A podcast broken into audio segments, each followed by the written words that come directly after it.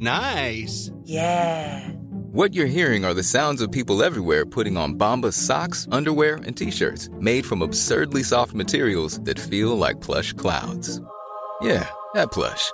And the best part? For every item you purchase, Bombas donates another to someone facing homelessness.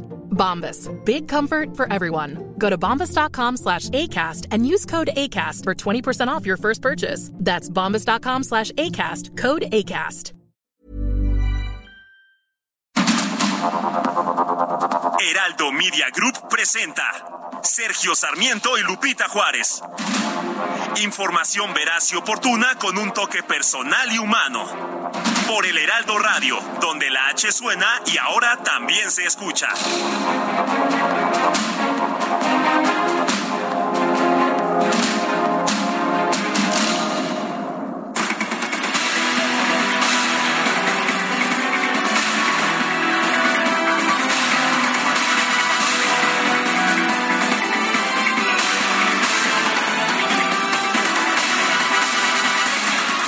Pues estaba cantado, ayer lo comentábamos aquí en este mismo espacio, la secretaria de Educación Pública, Delfina Gómez, será la coordinadora de Morena en el Estado de México.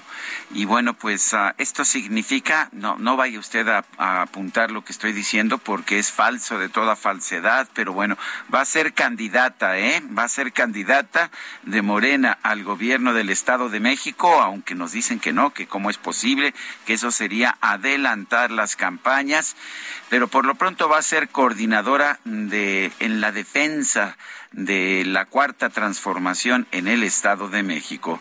Mario Delgado, el presidente nacional de Morena, notificó a Delfina Gómez y le dijo, vamos por la revancha maestra, no nos la volverán a robar. Ya sabe usted que cada vez que pierde Morena, bueno, que Morena no pierde nunca una elección, todas las que pierde se las roban. Delfina Gómez se enlazó vía virtual con la conferencia de Morena, donde Mario Delgado, presidente del partido, dio a conocer los resultados de las encuestas que dice que se hicieron en el Estado de México. Delfina Gómez anunció que va a informar al presidente de la República, Andrés Manuel López Obrador, su decisión de dejar la Secretaría de Educación Pública para integrarse de lleno como coordinadora. que lleva en la Secretaría de Educación Pública? Año y medio más o menos, ¿no? Aproximadamente. Eh, Delfina Gómez eh, arrasa en la encuesta de reconocimiento de Morena para el Estado de México. Mario Delgado dijo que si Gómez deja la Secretaría de Educación Pública, vamos a darle el tiempo que necesite para hacer la entrega-recepción. Reconoció que en estos momentos Delfina debe estar atendiendo el pronto regreso a clases, pero dado que es secretaria de Estado, debe dejar el cargo si acepta coordinar a Morena en el Estado. ¿Qué es lo que dice la ley? Bueno, pues que las campañas todavía no pueden empezar. ¿Qué es lo que dice la práctica? Pues que la campaña ya comenzó. Son las siete de la mañana con tres minutos, siete con tres. Hoy es viernes, viernes 5 de agosto de 2022. Yo soy Sergio Sarmiento y quiero darle a usted la más cordial bienvenida a El Heraldo Radio. Lo invito a quedarse con nosotros. Aquí estará bien informado, por supuesto. También podrá pasar un rato agradable, ya que siempre hacemos un esfuerzo por darle a usted el lado amable de la noticia. Guadalupe Juárez, ¿cómo estás? Buen día. Hola, ¿qué tal? Qué gusto saludarte, Sergio Sarmiento. Buenos días para ti, amigos. Muy buenos días en este que ya es viernes. Ah, qué, qué bien se viernes. escucha, sí, qué bien se escucha, lo logramos. Llegó rapidísimo, Llegó ¿no? rápido, qué bueno, llegó rapidito, aunque eh, por ahí del miércoles ya parecía que se hacía largo, ¿eh? Pero bueno, oye, pues será la coordinadora de Morena, la profesora Delfina, en el Estado de México, y esto significa que podrá hacer campaña antes de que inicien las precampañas. Buena jugada esta, la de Morena. Y bueno, pues eh, como alcaldesa de Texcoco, entre 2003 y 2015, la maestra Delfina Gómez, hay que recordar que retuvo de manera unilateral el 10% de salario de cientos de trabajadores municipales. Pero eso es un delito electoral, Lupita. Ella es delincuente electoral, de, de acuerdo con lo que ah, han bueno, señalado en el Tribunal candidata, Electoral. ¿no? Bueno, pues sí, porque ayer el propio Mario Delgado dijo que pues era una mujer eh, honesta y que por eso, por eso estaba en este puesto de coordinadora de Morena. Y bueno, pues hay que recordar que entregó más de dos millones recaudados de manera involuntaria. Ah, no fue voluntariamente a fuerzas, ¿no? Para la formación de Morena en aquello que te acordarás que se bautizó en la prensa como los diezmos. Pero bueno, pues ahí está, ahí está lo que se eh, realiza en el partido de Morena rumbo a las elecciones por el Estado de México. Y bueno, en otras, en otras cosas, eh, muy preocupante lo que sucede allá en Sabinas, Coahuila. Las autoridades dieron a conocer que están a la espera pues de varios equipos de bombeo para agilizar la extracción de agua en el pozo en el que permanecen 10 trabajadores atrapados allí en la región carbonífera de Coahuila. Luego de una reunión entre las autoridades de los tres órdenes de gobierno, el gobierno del estado emitió un comunicado en el que dio a conocer que los trabajos de rescate de los mineros continúan, no han dejado ni un momento de realizarse. Sin embargo, pues ayer no llegó el equipo, los buzos de la Secretaría eh, de la defensa están ahí atentos. Ayer no pudieron entrar, el agua eh, pues no no eh, no dio oportunidad de que se hicieran más trabajos, no llegaron los equipos y esto también ha impedido que pues se pueda rescatar a estas personas que están atrapadas. Lo que se preocupa muchísimo de la gente que está ahí, por supuesto, y que son conocedores de estos temas es que pasa el tiempo y entre más tiempo pues pasa la la situación de recuperar a estas personas es eh, más, más eh, difícil. Eh, acotaron que hasta el momento siguen atrapados 10 de los 15 mineros que se encontraban dentro de este lugar durante el percance. Otros tres fueron trasladados a unidades médicas para su atención, quienes se encuentran hospitalizados, estables, por cierto, y fuera de peligro. Dos más que lograron salir y que no requirieron hospitalización. Pues vamos a estar muy pendientes. Lo que ocurra en las próximas horas es pues crucial. Bueno, recordará usted que en los últimos días hubo aplausos y vítores en el gobierno porque la economía mexicana creció en el segundo trimestre mientras que se contrajo allá en los Estados Unidos.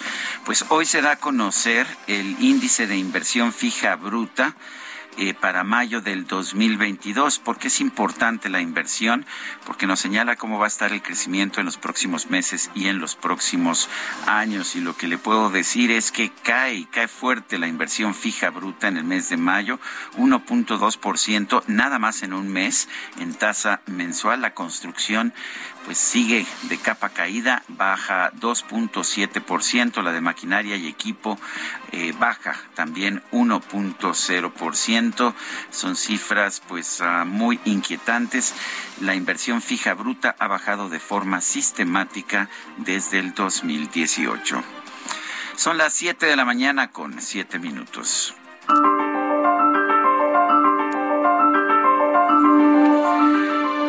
Vamos a la frase del día. Es de George Orwell, el escritor británico. El nacionalismo es hambre de poder templada por autoengaño.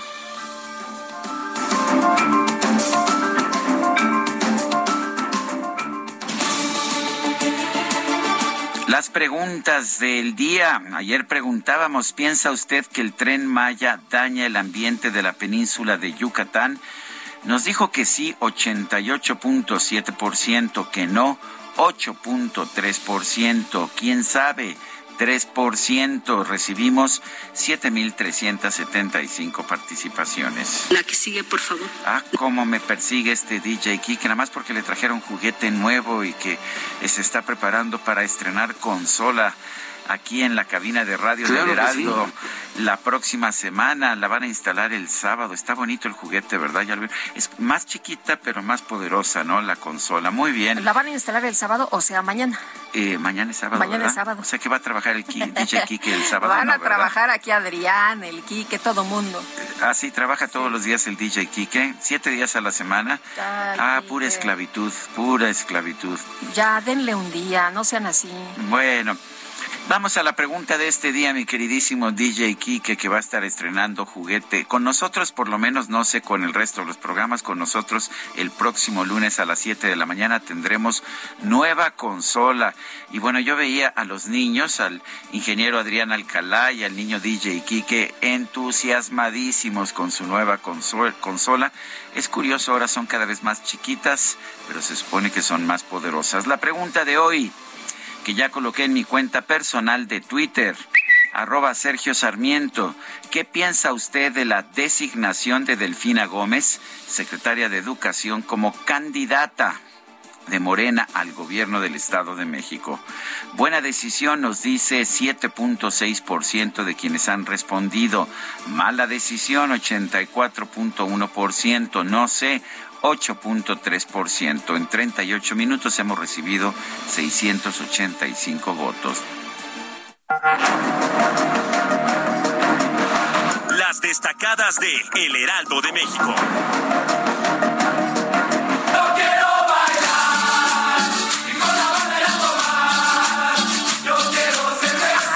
González, ¿ya vas a empezar tan temprano? Es una efeméride. Muy buenos días, Sergio Lupita, queridos destacalovers. Día de la cerveza. Y cayó en viernes, así día que de la cerveza? es Día de la cerveza. Día Internacional de la Cerveza. Y pues uno... A- ahora, ahora la consideran, ya sabes, bebida alcohólica y, y todo. Estoy leyendo una novela.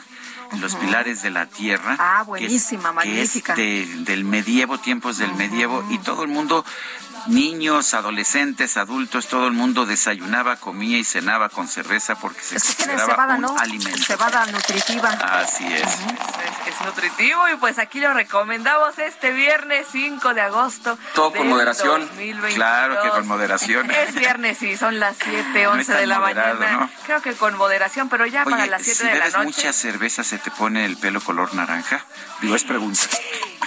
No nos están No puedo responder a esa No, pregunta. no puedo responder esa pregunta.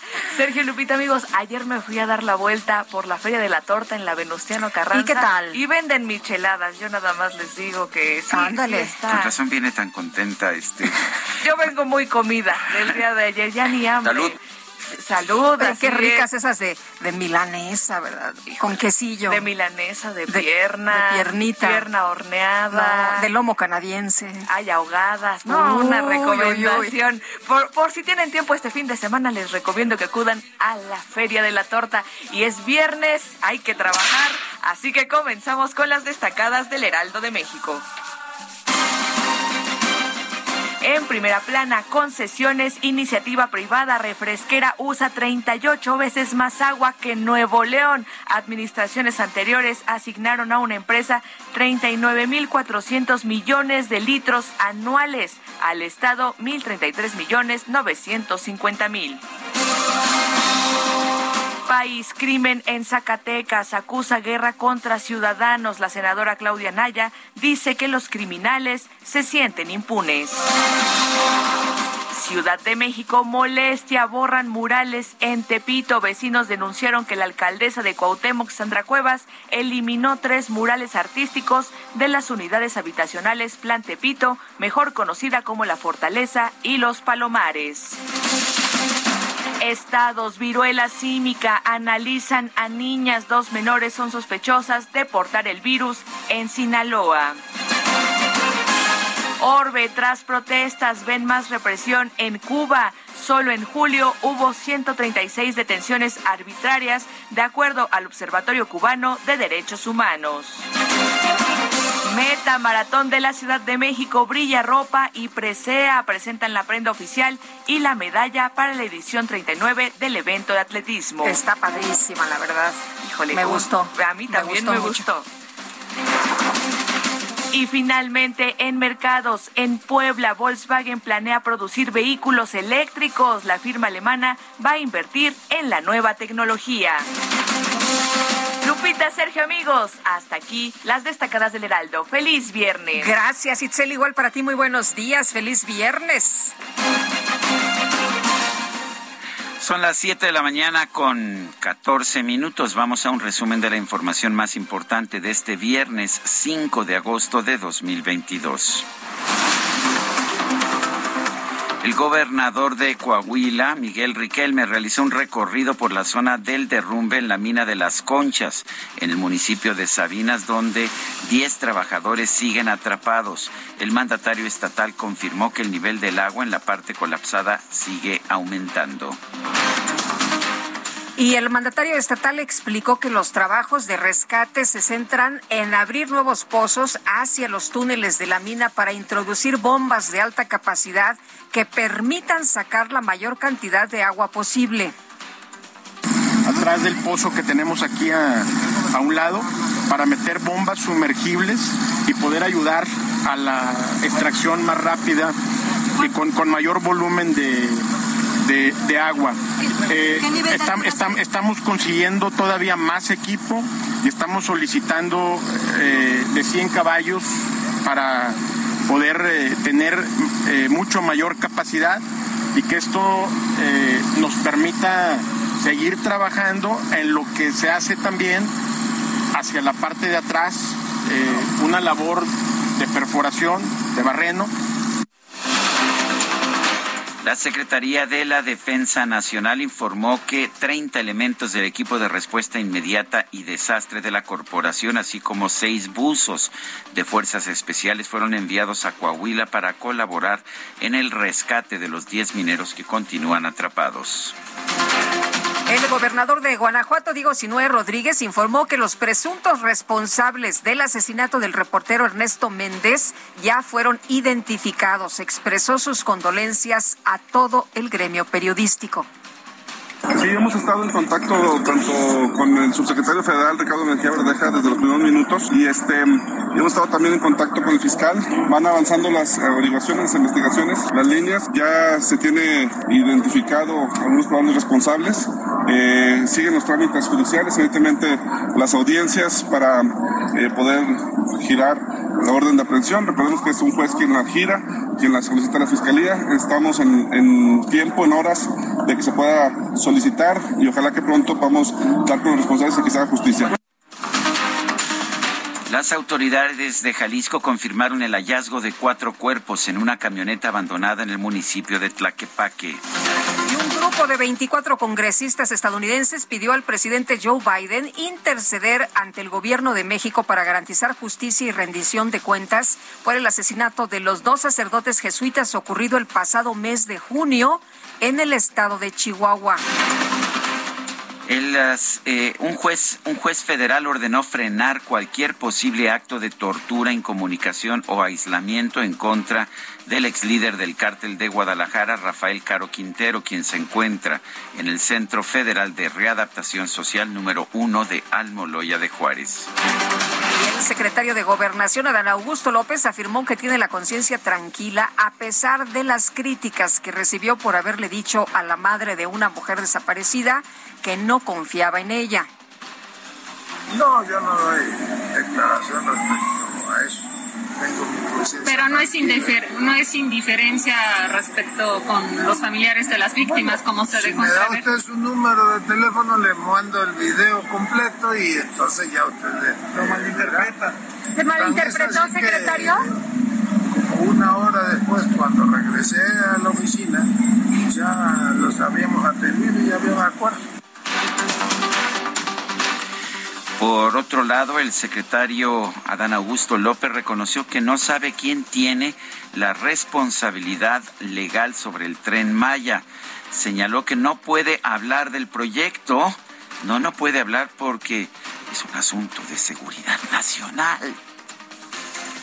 Hay que ver el acuerdo pero es que no es público todavía, presidente. No, pues ya no será. Ya el presidente se refirió que podría quedar a manos de la Secretaría de Gobernación. Ah, es probable, pero digo, no sé porque yo no estaba en esa reunión. ¿no? Sería toda la obra, serían cargos si fuera así. No, pues yo no tengo conocimiento de ello. Además, no puedo hablar de, de, estamos obligados a la secrecía cuando se trata de asuntos de seguridad nacional, sino vayan a enterar los rusos por dónde va a correr el tren Maya. Mucho cuidado, por favor. Oye, pero nos dijeron que en este gobierno todo iba a ser transparente, que no se iban a esconder las cosas, que sería el gobierno más transparente que los mexicanos tendríamos. No puedes, bueno, no, puedes hablar del tema. Lo Guadalupe es un asunto de seguridad es de Seguridad nacional. Bueno, pues. Ay, ¿qué haríamos sin el Ay, ay, ay, ¿qué haríamos sin ti, mi querido Quique? Bueno, pues Vamos a, a, otros temas. Este jueves, por cierto, se dio a conocer un video en el que aparece el director del Fondo Nacional de Fomento al Turismo, Javier May, que tampoco puede hablar del tema, ¿eh? porque ¿Ah, pues, siendo de seguridad nacional, pues, no pues tampoco hablar, ¿no? puede decir absolutamente nada. Pero fíjate que se difundió este video donde tiene un encuentro con pobladores de Campeche a quienes les promete, escuche usted, que las ganancias del tren Maya serán destinadas al incremento de las pensiones de los adultos mayores. ¿Qué le parece? Vamos a escuchar. ¿De dónde creen ustedes que sale o va a salir el presupuesto para pagar la pensión de los, a los adultos mayores? Ahorita, ¿cuánto recibe un adulto mayor al mes? ¿Cuánto cobran? ¿Cuánto se les paga? Es un derecho, 3.800 ¿no? bimestrales. Y en el 24, la pensión va a ser de 6.000 pesos al bimestre. ¿De dónde va a salir ese, ese recurso, ese dinero? De este proyecto del tren. Apoyen nuestros proyectos porque de aquí sale la lana para que ustedes tengan pensiones, es lo que les dice. No que era un derecho, no dijo que era un derecho lo de la pensión de los adultos mayores, hasta constitucional, ¿no? Sí, está ya en la Constitución y Entonces, Sergio. ¿Por qué depende de la utilidad que pudiera tener o no tener un tren? Bueno, les está mintiendo francamente ahí a los eh, a los pobladores de Me Campeche. lleva el tren. La titular de la Secretaría de, la Secretaría de Economía, Tatiana Cloutier, informó que las primeras conversaciones con el gobierno de Estados Unidos por las consultas solicitadas en el marco del TEMEC podrían comenzar entre el 14 y el 19 de agosto. Y durante la presentación del estudio Odisea de abrir un negocio en México, el director ejecutivo del Consejo Coordinador Empresarial, Javier Triviño, advirtió que los emprendedores en nuestro país se enfrentan distintos obstáculos como la burocracia, pero también la inseguridad. ¿Y cuáles son esos siete desafíos? Uno, los problemas regulatorios. Sin duda, y la sobreregulación es tremenda en nuestro país. Dos, la falta de servicios básicos y la infraestructura deficiente. Tres, la incertidumbre jurídica, la falta de reglas del juego claras. Cuatro, instituciones poco confiables y una ineficiente procuración de la justicia. Cinco, la inseguridad, seis, la corrupción y siete, una carga fiscal elevada, aunada a un financiamiento limitado. No, bueno, ya me asustó, ya mejor eh, si alguien tiene esta inquietud, pues que se vaya a invertir a otro lado, ¿no? El gobernador de Puebla, Miguel Barbosa, aseguró que la planta de Volkswagen en su estado se va a convertir en una de las más importantes a nivel mundial en la producción de vehículos eléctricos. La Volkswagen, como empresa mundial, prefirió a Puebla ¿eh? frente a otras opciones de inversión. Se verán trabajos para que pueda ser Puebla y su planta Volkswagen una planta de las más importantes del mundo. El dirigente nacional de Morena, Mario Delgado, anunció que el actual titular de la Secretaría de Educación Pública, Delfina Gómez, ganó la encuesta interna para designar al coordinador de los comités de defensa de la Cuarta Transformación en el Estado de México. No queda duda por los números, por las estadísticas, que usted es la mejor posicionada. Va- vamos por la revancha, maestra. No nos la volverán a robar. No nos la volverán a robar. Morena nunca pierde. La maestra Delfina Gómez celebró los resultados de la encuesta interna de Morena y reconoció el trabajo de los otros aspirantes. Me siento muy orgullosa en primer lugar de pertenecer a este, a este gran equipo, a estos grandes hombres y mujeres que han luchado día con día por mejorar la situación de nuestro país y sobre todo muy eh, honrada de poder haber eh, participado con grandes compañeros y amigos como el doctor Higinio, como el compañero Luis Horacio, como Fernando Vilchis y los otros sesenta y tantos más que se inscribieron, porque yo estoy segura que cualquiera de nosotros eh, tiene esa voluntad y esa capacidad para eh, llevar a cabo las, los trabajos como coordinador o coordinadora. Bueno, por su parte, el senador Higinio Martínez aceptó el triunfo de Delfina Gómez y refrendó su compromiso de no cuestionar los mecanismos del proceso interno. Y hoy lo digo públicamente, acepto el resultado, no voy a minimizar ni voy a impugnar el resultado, lo acepto tal cual y es.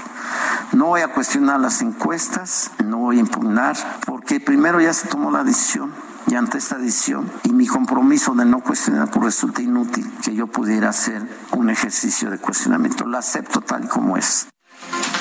De hecho, ayer mismo en una entrevista nos decía eh, Higinio Martínez que pues aceptaría el resultado, dice que él es leal a Morena y que qué sería él sin el partido.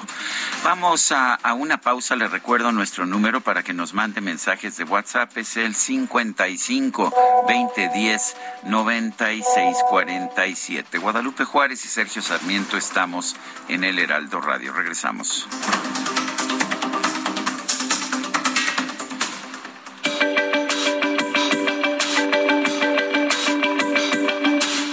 Sarmiento y Lupita Juárez quieren conocer tu opinión, tus comentarios o simplemente envía un saludo para hacer más cálida esta mañana.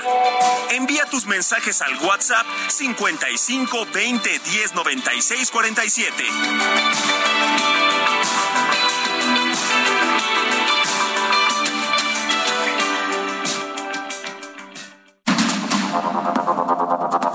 Continuamos con Sergio Sarmiento y Lupita Juárez por el Heraldo Radio.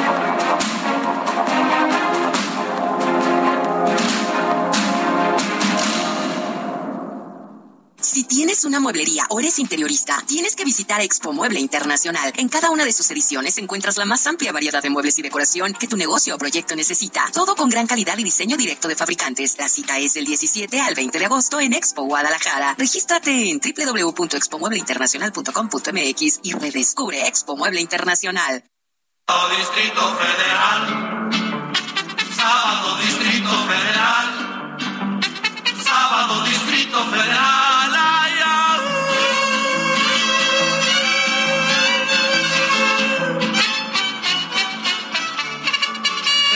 10 ya no hay donde parar el coche. Un ruletero que lo quiera uno llevar. Llegar al centro, atravesarlo es un desmoche. Un hormiguero no tiene tanto animal. Como dijo, un hormiguero no tiene tanto animal. Y sabes lo peor de todo, Guadalupe, es que pasan los años y las cosas no cambian. Estamos escuchando a Salvador Flores, a Chava Flores, quien falleció el 5 de agosto de 1987. Y la verdad, lamento mucho este, que no hayamos prestado atención a tus exigencias, Guadalupe, pero pues hoy era, era día de Chava Flores. No había forma, más viernes de Chava Flores. Y vamos a seguir hasta mañana ¿eh? con el sábado Distrito Federal. Ah, pues me parece muy bien, mi querido Sergio. Y aunque le quiten el nombre de Distrito Federal, pues todos sabemos que es el Distrito CDMX. Sábado Distrito Federal. Bueno, pues vámonos, vámonos a la información y la Secretaría de Economía, Tatiana Cloutier, adelantó que entre el 14 y el 19 de agosto México dará respuesta a consultas de Estados Unidos y Canadá sobre quejas en política energética. Y vamos directamente con Iván Saldaña. Iván, adelante, buenos días. ¿Qué tal, Sergio Lupita, auditorio? La secretaria de Economía, Tatiana Cloutier, adelantó el día de ayer que va a plantear a los gobiernos de los Estados Unidos y Canadá que se reúnan entre el 14 y el 19 de agosto próximos para que el gobierno mexicano les pueda dar respuesta a las consultas que solicitaron sobre la política energética mexicana. Al ser entrevistada en Palacio Nacional, dijo también que la carta que el presidente Andrés Manuel López Obrador envió a su par estadounidense Joe Biden sobre el mismo tema ayudará al diálogo con sus socios norteamericanos. Y es que ambos gobiernos acusan que la política en el sector del gobierno de Andrés Manuel López Obrador está violando el tratado comercial entre México, Estados Unidos y Canadá. Escuchemos. Estamos en un periodo en donde estamos estableciendo la fecha para entrar en la misma, por llamarlo así. debería de estar ocurriendo entre el 14 y el 19 de agosto. Y la idea es que podamos, o nosotros queremos ver si podemos sentar de una vez a Canadá y Estados Unidos juntos y poder caminar en ese sentido y ese es el, el espacio en el que estamos ahorita. La secretaria aclaró que hoy, en la etapa de consultas, el gobierno mexicano está analizando las dudas de Canadá y de Estados Unidos para darles respuestas, pero dijo no es momento para montar una defensa. El presidente ha sido muy claro en cuidar en toda nuestra política energética el tema de la soberanía nacional y entonces tenemos que hacer todos los desgloses para ver en qué puntos está siendo atacado eso o no o siendo tocado y en qué punto se puede caminar y si no están resueltos por cualquier otro motivo. También se le preguntó a Tatiana Cloutier si los encuentros del presidente López Obrador con empresarios de Estados Unidos y Canadá no han surtido efecto para calmar las inconformidades que tienen sobre el sector energético del país. Así contestó. Pues hay que preguntarle a ellos.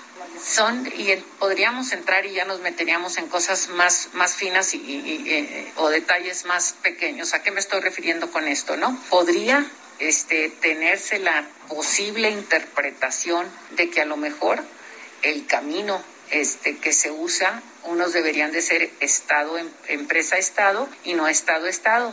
Pero no te puedo decir más porque todo lo que yo diga durante la consulta puede ser usado en mi contra. Sergio Lupita, la información esta mañana. Gracias, Iván. Buenos días. Son las siete con treinta y cinco minutos.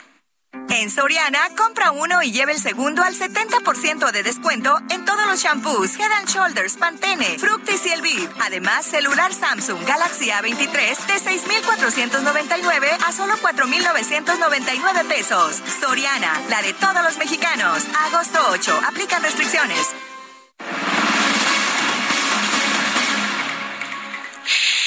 Por favor, mucho cuidado. Le voy a dar una información que es secreto de seguridad nacional. Vamos con Paris Salazar, que nos tiene toda la información. Por favor, no se lo diga a nadie. Buenos días, Sergio Lupita. Ayer, el secretario de Gobernación, Adán Augusto López, afirmó que por seguridad nacional se tiene que mantener la secrecía en el tema de si Presidencia de la República o la Secretaría de Gobernación tendrán a su cargo la construcción del Tren Maya. Dijo que es probable que tras la declaratoria de seguridad nacional, el Tren Maya quede a cargo de la Secretaría de Gobernación. Hay que ver el acuerdo. Pero es que no es público todavía, presidente. No, pues ya lo será. Ya el lo presidente será. refirió que podría quedar a manos de la Secretaría de Gobernación. Ah, es probable, pero digo, no sé porque yo no estaba en esa reunión, ¿no? Sería toda la obra, serían cargos si fuera así. No, pues yo no tengo conocimiento de ello. Además, no puedo hablar de, de- de- Estamos obligados a la secrecía cuando se trata de asuntos de seguridad nacional. En Palacio Nacional se realizó una reunión sobre el Tren Maya, en la que participaron Javier May de Fonatur, Guillermo Prieto de Lina, Manuel Bartlett de Comisión Federal de Electricidad, Octavio Romero Oropesa de Pemex, Roberto Salcedo de la Función Pública y Daniel Chávez, empresario del Grupo Vidanta. Sergio Lupita, esa es la información. Muchas gracias, Paris Salazar. No, no quiero que nadie se entere, pero, pero creo que va a haber un tren de seguridad nacional que va a recorrer la costa de Quintana Roo. Que nadie, que nadie se entere, por favor. Bueno, oye, y la verdad de las cosas es que no dijo nada, ¿eh? No, así es. No dijo nada. Lo que dijo es que si no escuchaste sus declaraciones, si usted escuchó con atención las declaraciones, pues no dijo absolutamente nada el secretario de Gobernación. Son las 7 de la mañana con 37 minutos. En Soriana, la mayor calidad. Lleva costilla de res o costilla de cerdo para asar a 89.90 el kilo y aguacate Hass a 29.90 el kilo con 75 puntos. Sí, a solo 29.90 el kilo con 75 puntos. Soriana, la de todos los mexicanos. Agosto 8, aplican restricciones. Oye, antes de irnos con Elia Castillo, les quiero preguntar qué gasolina le ponen a su automóvil. Así, ¿por Porque, pues resulta que Hacienda recortó el estímulo fiscal a la gasolina premium por primera vez en cinco meses. Esto se acaba de dar a conocer en el diario oficial, así que el apoyo fiscal para la gasolina roja será de 92% frente al 100% que aún mantiene la Magna y el diésel, para que lo tomen en cuenta. Y vámonos con Elia Castillo, el presidente de Morena, Mario Delgado, aseguró que los resultados finales de las asambleas distritales se darán sin prisa y que esto va a ocurrir antes del 17 de septiembre. Elia, ¿qué tal? Buenos días. Muy buenos días, Sergio Lupita. Los saludo con gusto a ustedes el auditorio. Así es, el dirigente nacional de Morena, Mario Delgado, aseguró que el análisis y los resultados finales de las asambleas distritales que se realizaron el fin de semana pasado se darán sin prisa antes del 17 de septiembre, toda vez que están investigando y recopilando las denuncias sobre presuntas irregularidades. Advirtió que en centros de votación o distritos en los que haya denuncias habrá recuento de votos, además de la posible reposición del proceso. En conferencia de prensa, el líder morenista señaló que darán resultados preliminares la próxima semana. Detalló que se realizarán congresos estatales los próximos 13 y 14 de agosto en las entidades en las que haya claridad de la elección y en las que no se pospondrá hasta que se reponga la Asamblea Distrital. Escuchamos parte de lo que comentó el dirigente nacional de Morena. Tenemos convocados congresos estatales el próximo 13 y 14. Entonces, ¿dónde vamos a hacer congresos estatales?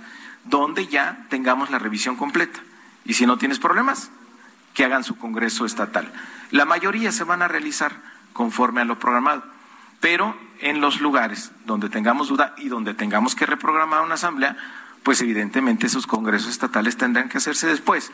Entonces, ¿cuál es la fecha límite? Nuestro Congreso Nacional es el 17 y 18 de septiembre. Entonces, estamos haciendo las cosas bien. ¿No? Entonces, no vamos a nosotros a ponernos fechas que no podamos cumplir, no nos vamos a presionar. Queremos, ante todo, certeza para nuestra militancia, que su voluntad fue respetada.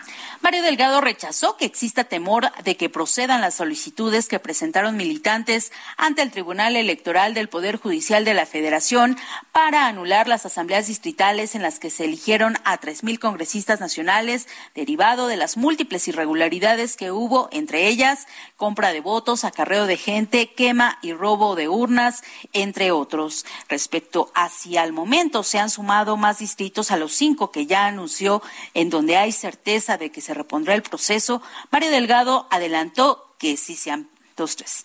Mario Delgado adelantó que sí se ampliaría el número, pero dijo que aún no determinan en cuáles serán. Este es el reporte que les tengo.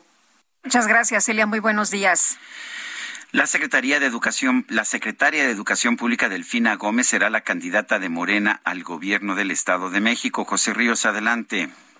¿Qué tal, Sergio Lupita? Buenos días, amigos, con ustedes aquí nos escuchan por el Heraldo Radio. Pues sí, como bien comenta Sergio, Delfina Gómez Álvarez ganó la encuesta para designar a la coordinadora de los comités de la defensa de la 4T en el Estado de México, la cual, pues bueno, recordemos que es la antesala a la candidatura de Morena al gobierno de esa entidad. En conferencia de prensa, el presidente nacional del partido, Mario Delgado, destacó que la funcionaria federal se posicionó con un 37.4% de las preferencias, según una encuesta interna del partido. Al estudio le sigue la alcalde de Catepec, Fernando Vilchis, con un 11.8%, y Jimmy Martínez con el 8.1% y Orosia Duarte con el 4.8%.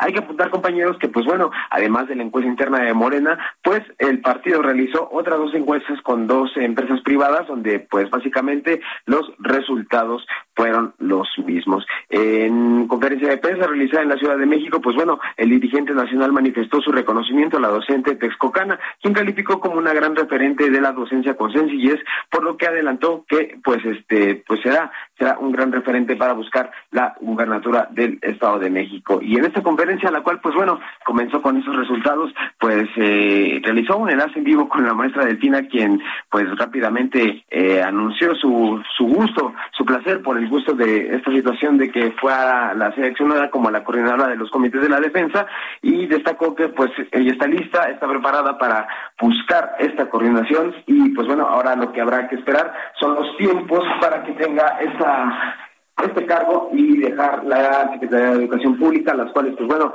hasta el momento no dijo alguna fecha para dejarlos, sin embargo, pues ya estará lista para hacer esto y también tener el digo, el, gusto del presidente Andrés Manuel López Obrador para buscar esta coordinación de los comités de la defensa. Este es el reporte que les tengo, compañeros. José Ríos, muchas gracias. Seguimos pendientes. Buenos días.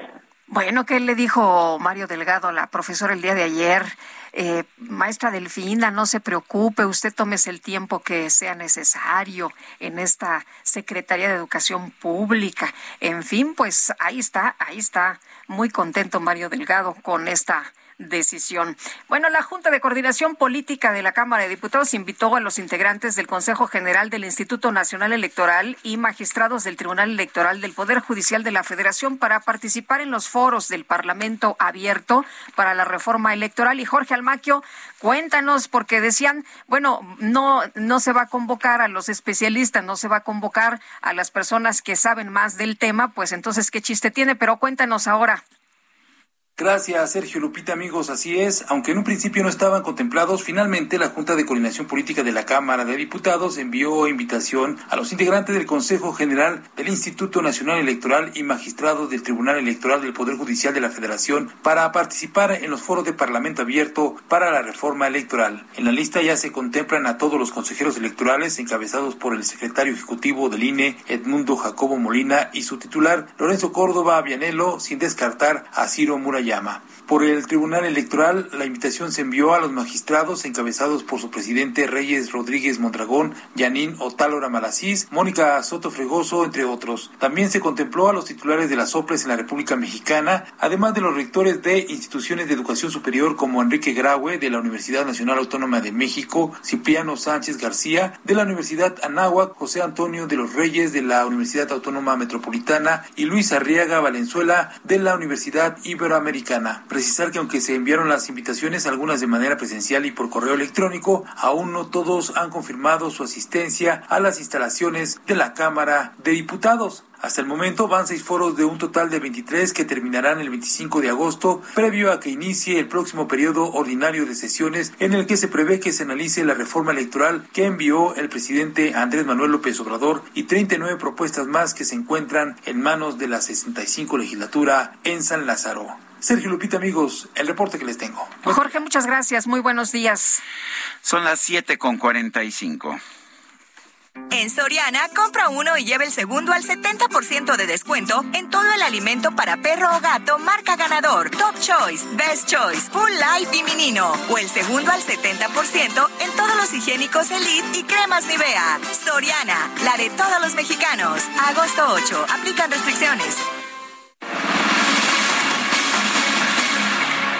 Continúan las labores para tratar de rescatar a los trabajadores atrapados en la mina, en, en, una mina del municipio de Sabinas, Coahuila. Alejandro Montenegro nos tiene el reporte. Adelante, Alejandro. ¿Qué tal? Buenos días, Sergio Lupita. Les saludo con gusto desde Coahuila. Y bueno, pues comentarles que ayer fue un día complicado para las labores de rescate de estos 10 mineros que continúan atrapados en este pozo de carbón de la región carbonífera de Coahuila. Y es que a pesar de que se está trabajando a marchas forzadas para extraer el agua que está acumulada ahí en el pozo y con ello poder ingresar para buscar a los eh, trabajadores que están atrapados, bueno, pues esto no ha sido posible ya que ha sido muy lento este proceso para el desagüe de la mina, eh, a pesar de que se está trabajando con alrededor de ocho bombas, bueno, pues no se ha logrado disminuir significativamente este espejo de agua y bueno, pues para ello ya se está solicitando más equipos, se espera y que lleguen eh, otras 13 bombas para extraer agua y que con esto se pueda agilizar el proceso para desaguar precisamente este pozo, que es la exigencia que han tenido ya familiares de eh, pues las personas que están atrapadas, que exigen que se agilice, que se traiga el equipo que sea necesario para que pueda ser más rápido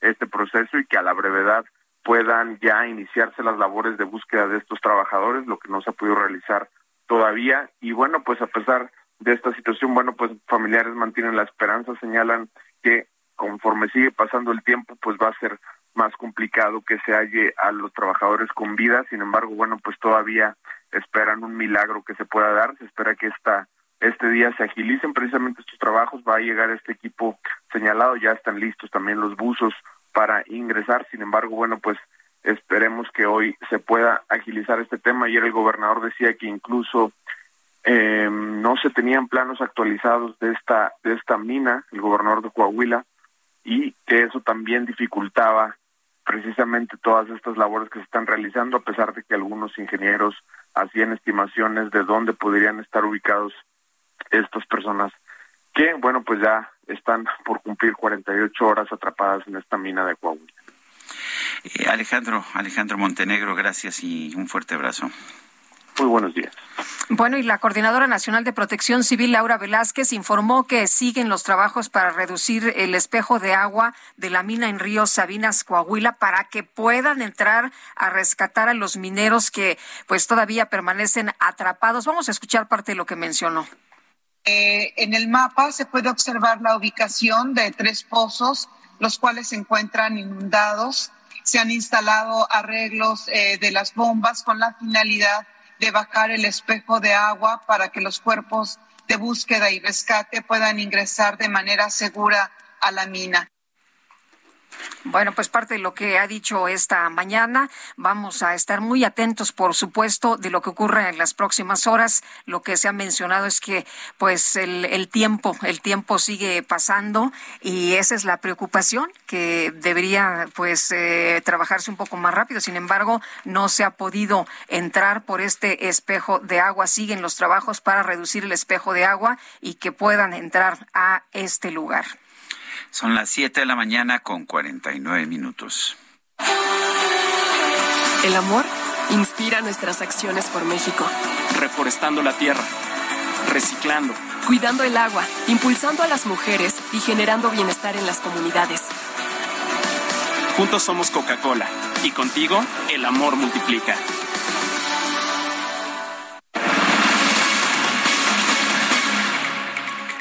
El gobernador de Guanajuato, Diego Sinué, afirmó que ya se tienen identificados los asesinos del periodista Ernesto Méndez. Gabriela Montejano nos tiene la información. Gaby, adelante. Hola, ¿qué tal? Sergio Lupita, muy buenos días. Pues sí, el gobernador ayer declaró que ya se ha avanzado en la investigación y no dio muchos detalles, dijo, por no obstaculizar o dar oportunidad de que los agresores del periodista escapen. Pero ayer dijo que ya están por girar las órdenes de aprehensión. El periodista y propietario del portal digital de noticias Tu Voz fue asesinado en San Luis de la Paz la noche del martes en un local de venta de cerveza de su propiedad. Además de ser periodista, Ernesto había obtenido la concesión para organizar la feria local.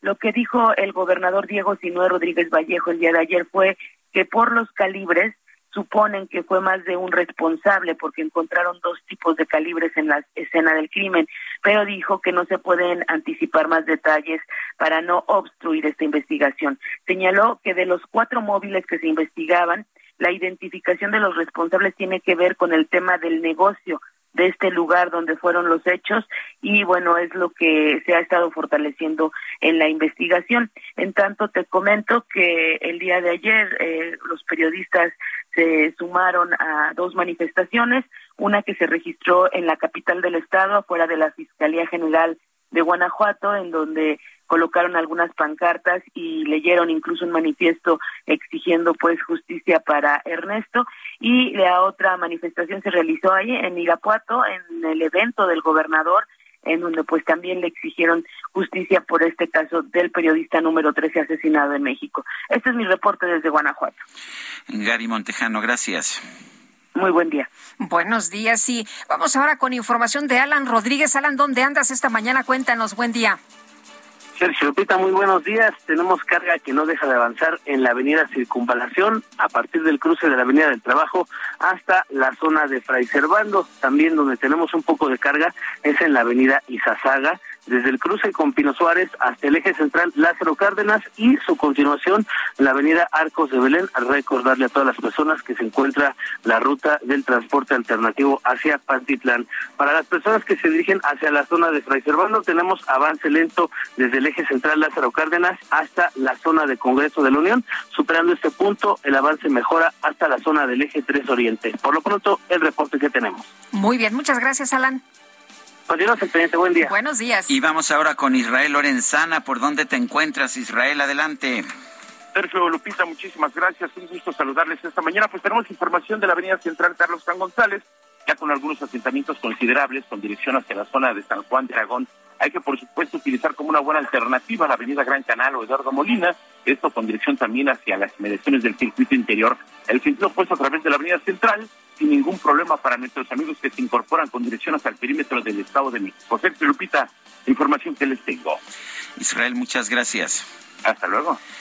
Bueno, el canciller Marcelo Ebrar acaba de mandar un mensaje por Twitter que dice lo siguiente, esto fue hace 29 minutos. Lamento no se haya autorizado al presidente Pedro Castilla, Pedro Castillo para asistir a la toma de protesta en Colombia. Ahí se llevarán a cabo encuentros de alto nivel para hacer frente a la inflación, recesión, la crisis alimentaria y los nuevos riesgos de salud. Echaremos de menos al Perú. Eh, no, no nos había dicho este gobierno que pues estaba en contra de que nuestro país se metiera en los asuntos. Sí, no, que no somos intervencionistas, ¿no? Bueno, pues ¿cómo ves, cómo ves este, este asunto? Bueno, pues este nos habían dicho otra cosa, pero ahí está la declaración de esta mañana del secretario Ebrard. Y por cierto que dijo este jueves que Bolivia y México explorarán caminos para industrializar el litio boliviano, para lo cual empresas estatales de ambos países trabajarán en forma conjunta. Se trata de no vender el litio como materia prima, sino de participar en la fabricación de baterías. Esto lo dijo en rueda de prensa conjunta con su colega boliviano Rogelio Maita. Ebrard llegó, por cierto, este jueves invitado por el presidente Luis Arce para visitar el salar de Uyuni en el sur del país. Según el canciller, es el mayor desierto de sal en el mundo con importantes reservas de litio que colocan a Bolivia en primer lugar mundial de reservas y a México en el décimo. Son las siete con cincuenta y cuatro. Nuestro número para que nos mande mensajes de WhatsApp es el cincuenta y cinco veinte diez noventa y seis cuarenta y siete. Regresamos. que le ganen el lugar. Desde las doce se llenó la pulquería. Los albañiles.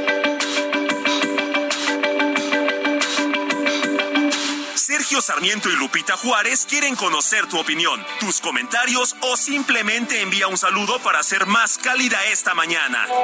Envía tus mensajes al WhatsApp 55 20 10 96 47.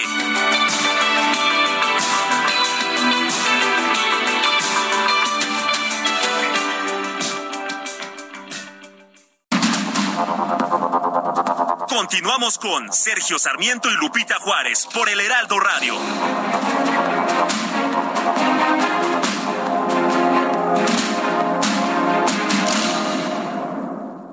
Si tienes una mueblería o eres interiorista, tienes que visitar Expo Mueble Internacional. En cada una de sus ediciones encuentras la más amplia variedad de muebles y decoración que tu negocio o proyecto necesita. Todo con gran calidad y diseño directo de fabricantes. La cita es del 17 al 20 de agosto en Expo Guadalajara. Regístrate en www.expomuebleInternacional.com.mx y redescubre Expo Mueble Internacional. Neil Armstrong nació en Ohio el 5 de agosto de 1930. Tenía un particular interés por volar desde muy pequeño, ya que acompañaba a su padre a las carreras nacionales aéreas de Ohio, y este estímulo se vio reforzado cuando a los seis años voló por primera vez en un Ford Motor. Ya en su adolescencia, recibió clases de vuelo que aprovecharía para estudiar ingeniería en aeronáutica. Armstrong sirvió a su país en la guerra de Corea como aviador de 78 misiones de combate, para luego unirse como ingeniero, piloto de pruebas y astronauta al Comité Consultivo Nacional, organismo que luego se transformaría en la Administración Nacional para la Aeronáutica y el Espacio, la NASA. Fue allí donde probó más de 200 modelos diferentes de aviones de reacción, cohetes, helicópteros y planeadores, lo que le daría la experticia necesaria para ser el primer hombre en pisar la Luna. En 1962, mientras aspiraba a recibir su maestría en Ciencias de Ingeniería Aeroespacial de la Universidad del Sur de California, Neil Armstrong ingresó al programa de entrenamiento del programa Apolo, que siete años después lo llevaría a convertirse en el primer hombre en pisar la Luna. Después de protagonizar este suceso, Armstrong asumió el cargo de viceadministrador asociado para la División de Aeronáutica. El 7 de agosto del 2012, en una cirugía del corazón, falleció a los 82 años.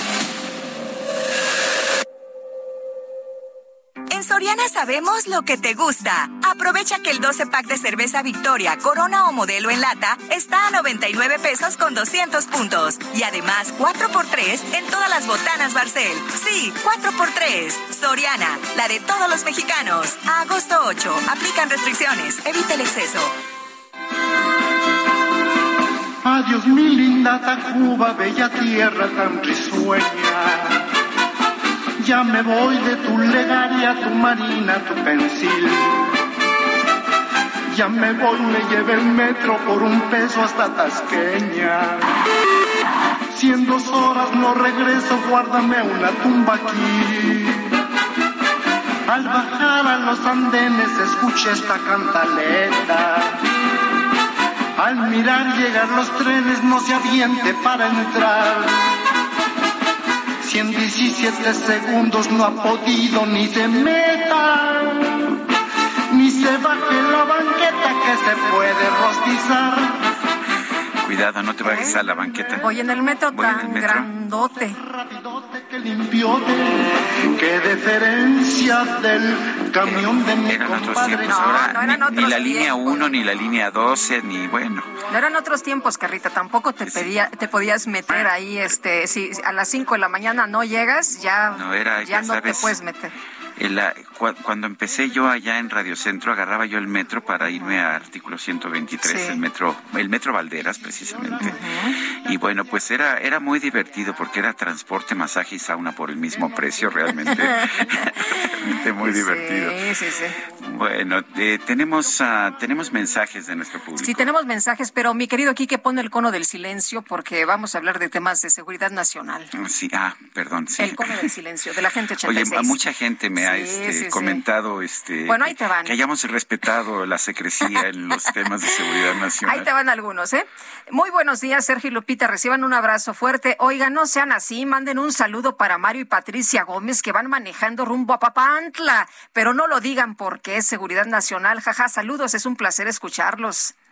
Bueno, nos dice, nos dice otra persona, Lucía Carrillo, que asistió al hospital del IMSS Carlos MacGregor Gabriel Mancera el día 31 de julio. Eh, dijeron, los Medel dijeron que su estado de salud eh, era, era la familia. Les dijeron que el estado de salud era delicado, pero que no había camas ni camillas, que se tendrían que quedar en silla de ruedas la noche o hasta que hubiera cama. La tuvieron eh, que, que ingresar a casa el, primero de agosto la ingresaron de nuevo con una, la, regresaron a casa el primero de agosto, la ingresaron de nuevo con una excelente atención de médicos y enfermeros, pero aún se encuentra en una camilla porque no hay camas. Yo sí creo que los médicos y enfermeros de, del Seguro Social son impresionantes, pero pues ¿qué pueden hacer si no hay camas, si no hay medicinas, si no, si tienen que tener a los pacientes sentados en una silla de ruedas o en una camilla? Pues sí. Eh, Sergio, fíjate, eh, eh, hace en 2018 había desabasto de 3 millones de medicamentos. En 2022 hay desabasto de 24 millones de medicamentos. Pasamos de 3 millones a 24 millones. Pues realmente muy este muy preocupante. Hoy a propósito decías que se está disminuyendo el apoyo, el subsidio a la gasolina premium, pero se mantiene en la magna y el diésel. pues aparentemente suena bien, solo que según la, la información de los técnicos, la magna y el diésel son mucho más contaminantes. La magna tiene un mayor contenido de azufre, el diésel también, pero además emite partículas y además pueden hacerle daño a los convertidores catalíticos de los autos nuevos importa, Sergio, es taquillero, ¿no? Eso, eso es muy, como dicen, son temas muy sexy, son temas que pues le dan muchos apoyos al gobierno. Yo no estoy a favor de los subsidios a la gasolina, se sabe, pero privilegiar a la gasolina magna en vez de la, de a la gasolina más contaminante y al diésel en lugar de la, a la gasolina más limpia me parece un franco error. Son las ocho de la mañana con seis minutos.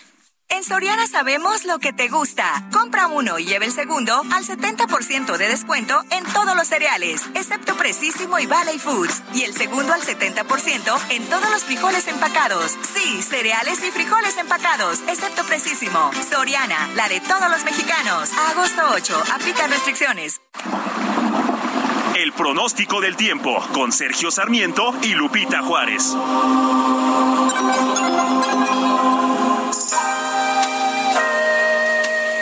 Nava, ¿cómo te va? Muy buenos días. Cuéntanos cómo cerramos la semana en materia de clima.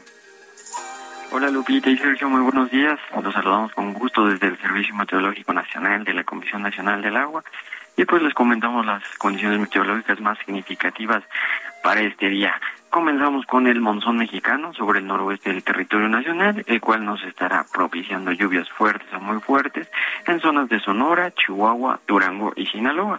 Asimismo, eh, tenemos a la onda tropical número 19 asociada a una zona de baja presión con alta probabilidad para desarrollo ciclónico en el Pacífico mexicano, lo cual nos estará produciendo lluvias fuertes a muy fuertes sobre entidades del occidente y sur del país, además de rachas de viento en el intervalo de 40 a 50 kilómetros por hora y oleaje de 1.5 a 2.5 metros de altura en las costas de Guerrero y Oaxaca. Por otra parte, canales de baja presión sobre el norte, occidente, centro y oriente del territorio nacional, en combinación con el ingreso de humedad de ambos litorales, aunado a inestabilidad en la atmósfera superior, nos estará propiciando chubascos despertinos y lluvias puntuales fuertes sobre las regiones mencionadas, además de la península de Yucatán, y lluvias puntuales muy fuertes para Nayarit, Jalisco y Chiapas. Y finalmente para la Ciudad de México, actualmente tenemos una temperatura de 13 grados Celsius, esperamos condiciones de cielo parcialmente nublado a medio nublado en el transcurso del día, con probabilidad de chubascos y estaremos alcanzando una temperatura máxima que oscilará entre los 24 y 26 grados Celsius. Este es el reporte desde el Servicio Meteorológico Nacional. Gracias, hasta luego, muy buenos días, Aram. Hasta luego, igualmente. Este jueves el presidente Andrés Manuel López Obrador pidió no perder la esperanza de rescatar con vida a los 10 mineros atrapados en Sabinas, Coahuila. Reiteró a los familiares que no están solos. Dijo que se realizarán las investigaciones y se darán a conocer los responsables de este accidente después, que lo importante en este momento es salvar las vidas. Cristina Auerbach es defensora de derechos humanos. La tenemos en la línea telefónica. Cristina, gracias por tomar nuestra llamada. Eh, ¿Cómo estás viendo la reacción de los gobiernos locales y del gobierno federal eh, en esta tragedia de los mineros de Sabinas de Coahuila? Muy buenos días, Sergio. Buenos días, Lupita. Buenos días, Cristina. Gracias por, por llamarnos.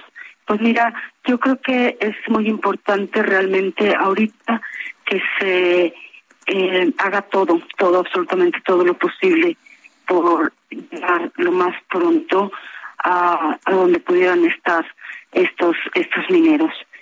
Nosotros hubiéramos esperado, después de lo que pasó hace un año en Ranchería, recordarán que este despliegue que se hace después de que suceden las tragedias se hicieran antes para evitar las tragedias. Es decir, que hubiera un operativo de Guardia Nacional y Defensa y se clausuraran y cerraran todas estas minas peligrosas, muchas operando de forma ilegal y cuando digo ilegal me refiero a que aquí no habían mapas, no estaban eh, haciendo los trabajos de seguridad, no tenían equipo de protección, ni siquiera sabían eh, a cuántos metros estaban del minado viejo con el que toparon y de dónde está entrando el agua. Y esta situación eh, es muy grave porque la mayoría de estas pozos y de estas minitas de arrastre como las de rancherías y esta operan eh, digamos, en las orillas de los minados viejos para arañar el carbón que quedó. Y por eso son tan peligrosas. Entonces, creo que no se trata de prohibir el pozo, de prohibir las minitas. Creo que toda concesión que ya fue explotada debe de ser cancelada y no se puede volver a trabajar ahí. Entonces, creo que sí, ahorita el momento es el rescate, es urgente, es necesario, es moralmente correcto, eh, pero que debe de haber también posteriormente un despliegue, un despliegue de esta magnitud para que se ponga fin a estas tragedias repetidas. Eh, Cristina, ¿se han incrementado las medidas de seguridad en las minas tras los hechos que nos dices han ocurrido recientemente y en pasta de conchos? Eh, ¿Crees que se han hecho las cosas distintas o, seguimos viendo exactamente lo mismo con los mismos resultados? Pues fíjate que es muy, eh, para nosotros muy triste y nos indigna mucho, indigna mucho a las familias que vemos situaciones que padecimos con Fox, con Calderón, con Peña Nieto y ahora con Andrés Manuel.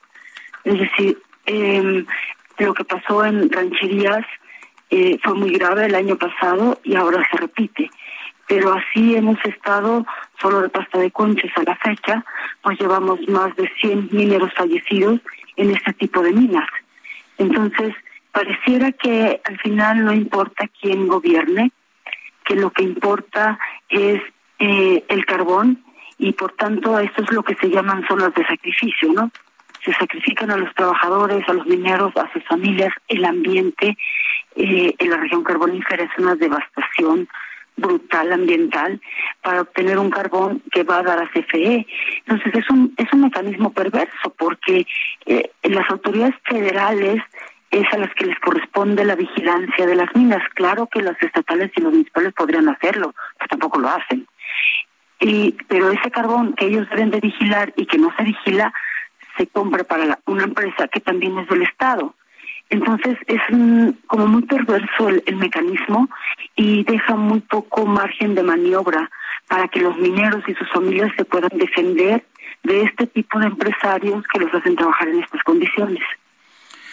En, en, algunas entrevistas que hemos tenido con funcionarios locales y federales he preguntado que cuál era la situación legal de esta mina, porque hay muchas minas eh, que, como nos dices, Cristina, son ilegales, son, son minas que no tienen las condiciones necesarias, pero nadie nos puede decir, tengo entendido que le toca a la Secretaría del Trabajo. El presidente nos dice pues que podemos esperar para saber si hay responsabilidades, que lo importante es rescatar a las víctimas, cosa con la que estoy de acuerdo. Pero pues me parecería que deberíamos tener ya información sobre cuáles eran las condiciones de esta mina. ¿Qué opinas?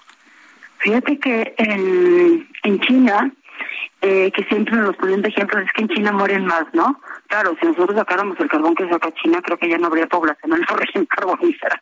Pero eh, lo que hace, por ejemplo, el gobierno de China es que en el momento en que hay un, un evento grave en una mina privada, detiene al dueño, toma la mina, le detiene las cuentas, le embarga todas sus cuentas, todo su capital financiero en lo que hacen el rescate. Y una vez terminado el rescate empiezan a deslindar las responsabilidades. ¿Qué es lo que pasa aquí? Que esta concesión pertenece a unas personas, el centro de trabajo pertenece a otra y el contrato con CFE pertenece a otra. Suelen haber metidas tres o cuatro razones sociales o personas para eh, operar un, contrato de, carbón.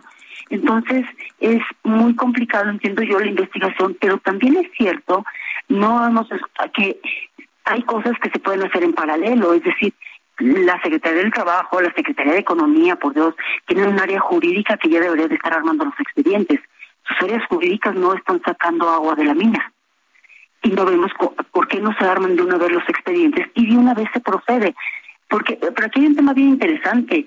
En el caso de rancherías del año pasado, no pasó nada. No se detuvo a nadie, no se castigó a nadie. Es más, hace dos semanas la CFE le volvió a dar un contrato de carbón al mismo dueño de esas minas con otra razón social en el mismo lote minero. ¿Me explico? Entonces, si van a castigar a este, tienen que castigar a todos. No sé si es corrupción, yo creo que no es corrupción, sino una un costumbrismo. Es decir, pues no pasa nada, no importa, ¿no? Lo importante es el carbón.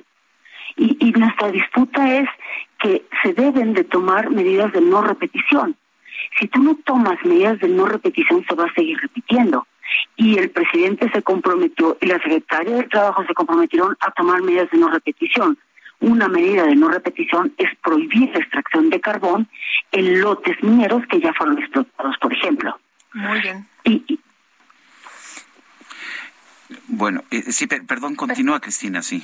Es que te, no, no, eh, este, no, no, no, no, no, no, no, está bien. Eh, lo que quiero decir es que nosotros esperamos que esta vez, esta vez, porque ahorita sí ya escucho a Rubén Moreira decir que deben de prohibir los pozos. Los pozos se prohibieron en la reforma de 2015 y fue Rubén Moreira el que quitó ese párrafo, porque él era el que manejaba el, el, el, carbón en esa región, ¿no? Y que se quiten los pozos y que sigan las minas de arrastre. Las minas de arrastre a las que se refieren son como las de rancherías esa no es la salida, esa no es la salida, ¿no? Cuando la secretaria del Trabajo era diputada por Movimiento Ciudadano en 2006, ella iba por la prohibición de pozos. Ahora que secretaria del Trabajo no ha dicho nada. Bueno, pues yo espero que más que la, la, prohibición de pozos, porque si no hacen pozos van a hacer cuevas, sea la prohibición de explotar carbón en áreas ya minadas. Cristina Auerbach, defensora de derechos humanos, gracias por conversar con nosotros. A ustedes, buenos días. Gracias, Cristina, buenos días. Eh, eh José, Luis eh, José Luis Segura Barragán es sacerdote de Michoacán y resulta que un grupo de presuntos sicarios amenazó eh, de muerte a este sacerdote católico. Vamos a platicar con él, le agradecemos que esté en la línea telefónica. ¿Qué tal? Muy buenos días. Muy buenos días, ¿cómo están? Bien, afortunadamente, pero cuéntenos usted cómo está, eh, qué fue lo que pasó. Tengo entendido que tenía una celebración de una misa ahí en, en eh, Zipoco, en el municipio de Santa María del Oro, en Jalisco, y hasta ahí fueron a, amenazarlo unos presuntos sicarios. Sí, bueno, eh, estoy en la diócesis de los obispos de Lima y de Jalisco.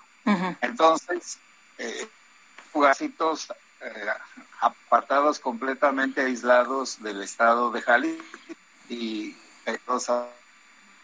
por eso. A ver, este eh, padre Segura, no lo estamos escuchando bien. Vamos a tratar de de escuchar mejor lo que nos está contando, porque me parece que es muy importante que lo escuchemos, que lo escuchemos bien. Pues sí, hay muchas denuncias, ha habido muchas denuncias en las últimas semanas después de los asesinatos allá en Cerocagua y Chihuahua de dos sacerdotes jesuitas. Hemos visto cómo pues han eh, denunciado incluso obispos de diferentes diócesis en Jalisco, en Zacatecas, en otras entidades de la República, en Morelos, en fin, eh, cómo han sido víctimas los sacerdotes de la delincuencia organizada, ataques, amenazas, ataques directos, eh, asesinatos, eh, retenes, en fin, pues eh, parece que esto no termina. padre, nos, nos contaba, nos contaba de esto que ocurrió.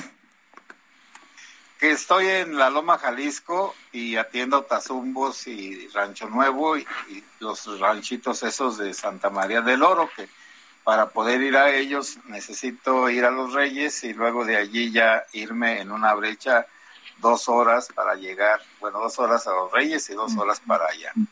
Bueno, no es que hayan ido los armados a, interrumpir la misa, no, no fueron a eso. Ellos están ahí como si fueran estables, porque cada vez de que voy, cada dos meses, está un grupo o está otro y, a veces hay muchos y a veces hay pocos. Entonces, no es que anden de un lado para otro, es que tienen lugares donde están establecidos y allí es uno en sí poco. El día de la misa, del día 22, el mes pasado, mm, pues llegué como todas las veces a las 12 y con un señor que me ayuda y vamos, estábamos preparando las cosas para la misa, pero luego, luego se entró a la capilla un armado con su uniforme camuflado y, con su arma. Y se puso a mero atrás de la capilla para observarnos qué hacíamos. Se dieron las llamadas, como yo noté un ambiente pues de que no había gente, de que antes eh, por ahí veía a alguien caminar, darles de comer a los animales, pero nadie estaba, pensé que no iban a ir. A la segunda llamada se metieron los armados unos siete, con el otro ocho. y así lo mismo y se fueron a mero atrás de la capilla y ahí estaba. Pero ya luego, de todas formas, llegó la gente y celebré la misa. Si ellos hubieran nada más estado, pues no la celebro y me regreso. Pero por la gente celebré la misa.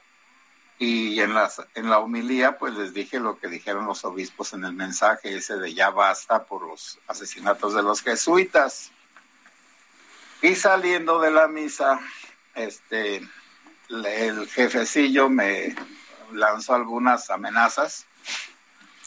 Y, ¿Qué, le dijo, padre? ¿Qué, ¿Qué, amenazas en concreto? Bueno, lo que me dijo fue que quisiera que yo estuviera solo con él en alguna parte, pues para darme una golpiza y demás cosas. Es decir, que así como hablaba en la capilla, a ver si hablaba en poder de ellos y cómo ellos maltratan a la gente. Eso es lo que me quiso decir. Y también me preguntó, ¿cuándo va a volver? Le dije, pues dentro de dos meses, como siempre. Pero, eh, padre, ¿va a regresar usted en dos meses o, cómo ve usted? ¿Cómo ve usted de la situación? Porque estos, estos señores no amenazan en balde. No, no amenazan en balde, pero también tienen que, alguien les tiene que poner hasta aquí como sea. Hoy voy a ir a los ranchos de allá, a dos ranchos que allá son cinco, bueno, fui a dos hace tres semanas, o bueno, dos semanas, ahora voy a otros dos, pero también les comento pues que platiqué con el señor obispo de aquí, don Cristóbal, y él, este, le, antes de hacer la carta esa de denuncia, y estuvo de acuerdo, y entonces va a ir el día 27 de este mes a ese lugar para hacer una oración de reparación por la invasión de los armados allí, pues en, en, la capilla, miren, es que hay dos cosas, o tres. Una cosa es mi seguridad, la seguridad personal aquí todos los sacerdotes sabemos que andamos en el peligro y que tenemos que convivir con ese tipo de personas todos los días a todas horas. La segunda cosa es que irrumpieron en la capilla, pero eso lo hacen también ordinariamente en todas partes.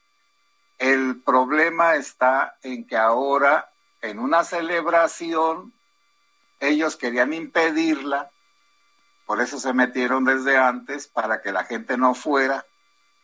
Entonces allí eso es ya lo grave, que ellos quieren ahuyentar a la gente de las celebraciones para que el sacerdote no tenga contacto con la gente, porque los, los únicos que somos como independientes somos los sacerdotes y pues a nosotros nos dan las quejas, nos, pues nos dicen cómo están y nos piden una ayuda espiritual, por supuesto, un apoyo.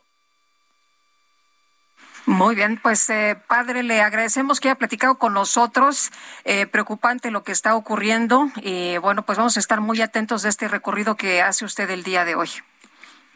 Bueno, pues muchas gracias, pero de todas maneras, por favor, entiendan que acá no hay Estado de Derecho y que cada quien se rasca con sus uñas si es que las tiene. Buenos días. Buenos días. Pues qué preocupante, qué preocupante que nos diga esto. No hay Estado de Derecho y cada quien le hace como salves el que pueda. José Luis Segura Barragán es sacerdote de Michoacán. Vamos a una pausa y regresamos.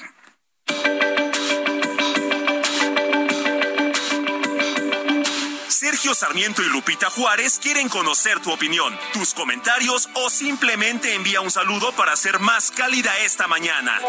Envía tus mensajes al WhatsApp 55 20 10 96 47.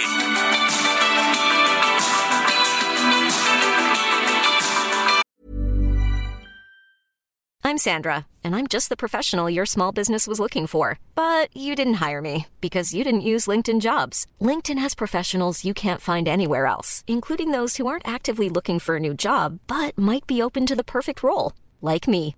In a given month, over 70% of LinkedIn users don't visit other leading job sites. So if you're not looking on LinkedIn, you'll miss out on great candidates like Sandra. Start hiring professionals like a professional. Post your free job on linkedin.com/people today.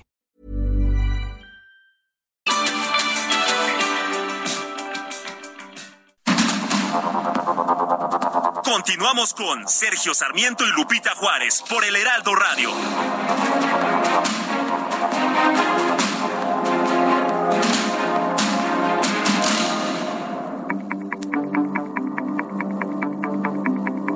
Jaque Mate con Sergio Sarmiento.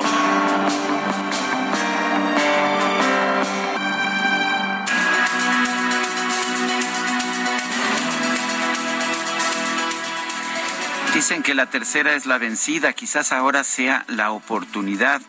Me parece muy bien que la maestra Delfina Gómez quiera pues irse de candidata de Morena al gobierno del Estado de México. Sus aspiraciones son políticas, ella fue, usted lo recordará, presidenta municipal de Texcoco, donde a propósito hacía descuentos a la nómina de los trabajadores para financiar a su partido político Morena, lo cual es un delito electoral pero pues en, términos uh, concretos creo que su ambición es la política y por lo tanto me parece lógico que quiera dejar la Secretaría de Educación Pública ahora para irse de candidata. La pregunta es si no habrá en todo México alguien que realmente sepa de educación, que tenga vocación de educación, que quiera ir a trabajar como titular de la Secretaría de Educación Pública y que se quiera quedar pues todo el resto del sexenio. ¿Por qué tenemos que estar cambiando de secretario de Educación cada dos años? Nadie, nadie piensa que la Secretaría de Educación Pública es suficientemente importante como para hacer un esfuerzo para transformarla y mejorar la educación de los niños mexicanos eh, a todo lo largo de seis años. No es, no, no, no vale la pena realizar ese esfuerzo.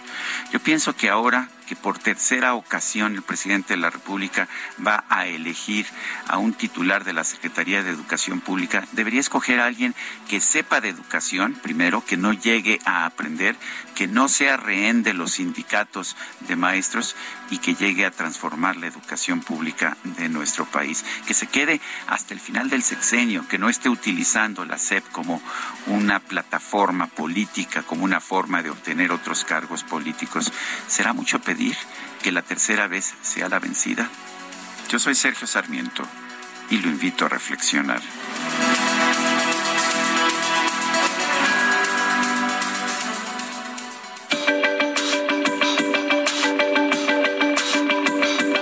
Para Sergio Sarmiento, tu opinión es importante. Escríbele a Twitter en arroba Sergio Sarmiento.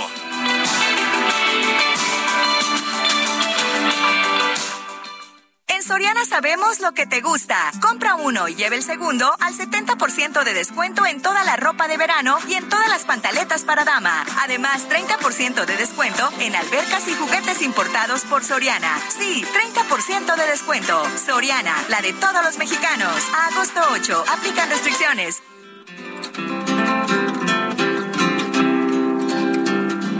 Tuve una tienda en mi pueblo, precioso lugar. Te vendía de un camote de Puebla a un milagro a San Pitos, pistolas pa' niños te hacía yo comprar. Pa' tu cruda una panza, te inflaba una llanta al minuto. Aros, argollas, medallas podías adquirir. Un anillo, un taladro, petacas, tu cincho de cuero. Bueno, hasta petacas, fíjate, hasta petacas había. Pues sí, no serían las de Manuel. petacas, las de Manuel. ¿Te acuerdas? Sí, cómo no. ¿Existe o ya no existe? Creo que sí en el centro. Ah, sí. Ah, bueno. Esto se llama La Tienda de mi Pueblo. La verdad es que estamos escuchando con mucho gusto, con mucho gusto a Chava Flores, quien falleció el 5 de agosto de 1987.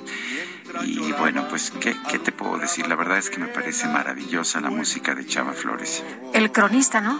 El cronista, el de la capital. De la ciudad, sí. Vámonos a los... Ese, ese sí fue el cronista ese de la ciudad. Sí, por supuesto. Y vámonos a los mensajes. Oye, Jesús Cano de Monterrey dice, buenos días a todos. No tardan en decretar a la Lotería Nacional como asunto de seguridad nacional para poder ocultar el clavadero de propiedades y de dinero que están haciendo bandidos de la Cuarta Transformación. Esa es su estafa maestra. Dice otra persona, soy Francisca de Paula. Alguna vez escuché decir al actor Héctor Suárez que lamentablemente el pueblo mexicano carece de la conducta del reclamo. Somos capaces de aceptar todo tipo de arbitrariedad de la autoridad por miedo o conveniencia. No reclamamos nuestros derechos, aunque nosotros mismos los pusimos en el poder. Tengamos memoria y actuemos en las próximas elecciones. Saludos y gracias. Gracias, Francisca de Paula. Son las 8 de la mañana con 36 minutos. El Químico Guerra. Con Sergio Sarmiento y Lupita Juárez. Químico Guerra, ¿cómo te va? Muy buenos días. Buenos días, Sergio Lupita, desde París. Los saludo con muchísimo gusto. Fíjense que vengo porque me van a dar un reconocimiento, un premio por 37 años de estar incidiendo, tratar de incidir en la conciencia ecológica de mi sociedad. Y eso pues me da mucho gusto. Pero leyendo aquí las noticias, eh, fíjense que acaba de salir este reporte de la Universidad de Oxford acerca de la no potabilidad del agua de lluvia prácticamente en todos los lugares del planeta. ¿Qué quiere decir esto? Que debido a lo que es la eh, convección de los vientos en el planeta y sabemos que distribuye la atmósfera por todo el planeta, una prueba es que nosotros recibimos aquí en México inclusive polvo del Sahara, ¿verdad? Que se emite durante la época de secas y que nos llega hasta nuestro país.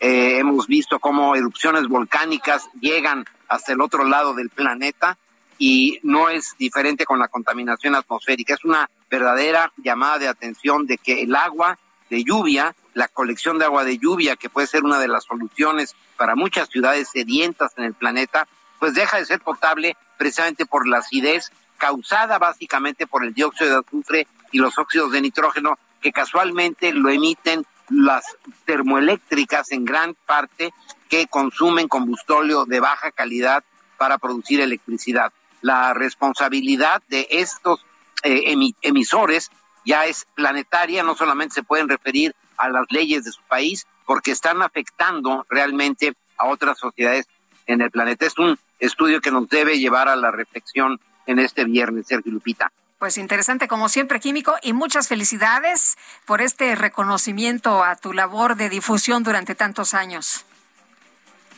Gracias, Lupita. Yo también estoy muy contento y te deseo un buen fin de semana. También a ti, Sergio. Gracias. un abrazo. Bueno, pues ah, qué bueno que se le hace este reconocimiento. Leía una columna ayer que curiosamente en un momento en que estaba yo escribiendo sobre el tema del nacionalismo, pero una reflexión todavía más amplia del, del nacionalismo, eh, me pareció muy interesante, es de una columnista a quien ah, respeto, a quien leo con frecuencia, Stephanie Enaro, experta en geopolítica, y era una reflexión sobre el nacionalismo, pero además lo, lo interesante es cómo eh, lo utilizaba para entender lo que, lo que pasó con la reacción china allá en Taiwán eh, y al mismo tiempo pues lo que nos, nos llevaba también al tren Maya. Me pareció realmente una reflexión muy interesante. Stephanie Enaro, experta en geopolítica, gracias por tomar nuestra llamada. Cuéntanos, eh, nos hace, da, es, es, es, sé que el nacionalismo lo tenemos todos los pueblos y es una forma en que protegemos, digamos, a quien somos, pero, pero a veces el nacionalismo se utiliza como una especie de, de excusa política para llevar agua al molino. ¿Qué opinas? Antes que nada, muy buenos días, Sergio y Lupita. Un saludo para ustedes y para todo su auditorio. Creo que efectivamente estamos en tiempos llenos de nacionalismo y el nacionalismo es una emoción y eso a veces puede causar ceguera y es lo que estamos viendo actualmente en el mundo con el nacionalismo siendo mezclado con temas de seguridad nacional y esto es precisamente lo que une al tren Maya y a Taiwán en este preciso momento y ahí vemos lo que define a las naciones, pero también lo que las motiva, porque mientras que en nuestro país se trata de un proyecto político, en China también, solamente que tiene que ver con la nueva coronación de Xi Jinping, que será después del vigésimo Congreso del Partido Comunista en este otoño, en donde ya tendrá él más incentivos para cumplir esa promesa política de una China con un solo sistema. Eh, Stephanie, lo que comentas y que llama mucho la atención también de esta, eh, de esta columna es eh, lo, que dices en el sentido de que la seguridad nacional tiene tan corto alcance. Aquí en México ya cualquier cosa que, que pues al presidente le, le parece que no avanza, pues eh, lo etiqueta como de seguridad nacional y entonces ya nadie sabe, ya nadie tiene claridad sobre lo que se está haciendo. Y tú decías, bueno, esto tiene tan corto alcance y se a justificar simplemente los proyectos políticos, es decir, como que nos estamos perdiendo. Así es. Y esto lo podemos entender desde las imperativas geopolíticas de México que fueron trazadas desde 1848, cuando perdimos la mitad del territorio. Y es que todavía no hemos sido capaces de recobrar nuestro equilibrio. Y la primera imperativa geopolítica, tenemos cuatro muy importantes, pero la primera que necesitamos cumplir para poder avanzar es acabar con los problemas internos. Y esta definición del presidente de Seguridad Nacional con un proyecto que es insignia de su gobierno, pues nos habla de que no hemos acabado con los problemas internos, de que no nos hemos unificado y por lo tanto la seguridad nacional, nuestra política exterior, no puede ver más allá de la nariz del país porque estamos sumergidos en nuestros propios problemas. Lo que, lo que nos dice la experiencia es que, pues finalmente los políticos utilizan la seguridad nacional como una forma de fortalecerse, decía George Orwell, que el nacionalismo es hambre de poder templada por autoengaño. Y lo que vemos cada vez que tienen problemas, por ejemplo, Xi Jinping, que mencionas tú que va a enfrentar, eh, pues, eh, está, está buscando eh, apoyo dentro del Partido Comunista para convertirse en presidente de por vida, pues está buscando este, estas reacciones nacionalistas, pero lo mismo está haciendo el presidente López Obrador, que se envuelve en la bandera de la soberanía en el TMEC, se envuelve en la bandera de, la soberanía también en el tren Maya. Eh, ¿Son un engaño estos desplantes nacionalistas? Son desplantes que a la larga se traducen en capital político. Si algo enciende el nacionalismo mexicano, Sergio Lupita, es alzar la voz contra Estados Unidos o contra España. Y a estos dos países el presidente ha sabido utilizarlos muy bien como piñata y en este caso mezcla el tema de la energía y esto va de la mano con la tendencia de esta izquierda populista latinoamericana que todavía mezcla los recursos naturales con el nacionalismo cuando el mundo desarrollado ya está en la agenda del cambio climático. Eh, Stephanie, dices que este mensaje se mezcla con los tambores que resuenan al son de democracia o dictadura y que pues eh, les está saliendo muy bien en el mensaje a la 4T, ¿no? Siempre están machacando este mensaje de que las cosas son mejor ahora, que la democracia pues antes no existía hasta que ellos llegaron. Así es, y esto es un tema bastante particular porque es la retórica que se está viviendo a nivel mundial. Tenemos una guerra en Ucrania donde precisamente el tema de fondo es democracia contra dictadura. Aquí lo que me parece peligroso es que cada quien está interpretando la democracia o la dictadura a su medida. Por ejemplo, China dice que ellos son una democracia con características propias y que están defendiendo su manera de ver las cosas y aquí la 4T dice que está defendiendo la democracia del país porque de acuerdo a su visión del mundo no existía la democracia antes de que esos de que ellos llegaran y a mí la pregunta que se me viene a la mente es si México no era un país democrático, ¿cómo fue que llegaron al poder? Claro que llegaron por los votos de los millones de mexicanos que votaron por él, pero también por las instituciones que garantizaron ese triunfo. Entonces, me parece bastante peligroso decir que la democracia apenas está iniciando en este momento en México. Teníamos una democracia defectuosa, pero ya existía. Dices, ah, al comparar Taiwán y el tren Maya, que dices que no son tan distintos, que el último en salir apague la luz. Qué triste, ¿no? Así es, a veces la realidad no es lo que uno quisiera, pero justamente hoy tienen mucho que ver Taiwán y el tren Maya y ahí estamos viendo las visiones, pero también los alcances de las naciones y es preocupante que México esté teniendo una versión de tan corto alcance en un momento donde el mundo se está reacomodando y México pudiera jugar un papel muchísimo más estratégico, tanto en la nueva cadena de suministros, una mayor alianza con Estados Unidos en este momento tan difícil, o también, ¿por qué no?, abriendo sus puertas a Europa y al resto del mundo para utilizar nuestra posición geográfica que es verdaderamente maravillosa. Pues yo quiero agradecerte, Stephanie, Stephanie Enarel, que hayas conversado con nosotros esta mañana. Muchas gracias a ustedes, Sergio Lupita, que tengan un excelente fin de semana. Igualmente, qué gusto escucharte esta mañana. Muy buenos días. Oye, Sergio, que nos equivocamos. ¿Nos equivocamos? Sí, que las petacas no eran las de Manuel. Ah, que eran, no, las de Miguel. Ah, sí, ya me dijeron a mí también. que las para petacas, las de Miguel. Ay, sí es cierto, dicen que el, nos dicen, dice el pueblo sabio, el público, que eran las petacas de Miguel, no las de Manuel. Bueno, pues ya, ahí está, hecha la corrección, muy puntual y oportunamente. Sí, yo también recibí, lo iba yo a decir, pero luego nos metimos aquí en el tema del nacionalismo y se, nos olvidaron las petacas. Bueno, pues no eran las de Manuel, eran las de Miguel. Pues pues es que Manuel también tenía, se me hace. Pero era la va a dejar el avión. Eh, es cierto, que, que, sigamos trabajando. Ya el DJ Kike es quiere, viernes, Kike. quiere que todo se vaya más rápido porque ya quiere estrenar su consola, la nueva consola que nos compraron, su juguete nuevo. Entonces quiere que se acabe el programa para que le pongan su consola. Bueno. Pues ni modo. Pues es cierto, ¿verdad? Adelante, Lupita, tenemos más información. Pues eh, fíjate que del primero de enero de 2020 al 7 de julio de 2022 se detuvieron en la Ciudad de México 1.639 personas, entre ellas, pues, integrantes de diversos cárteles del narco.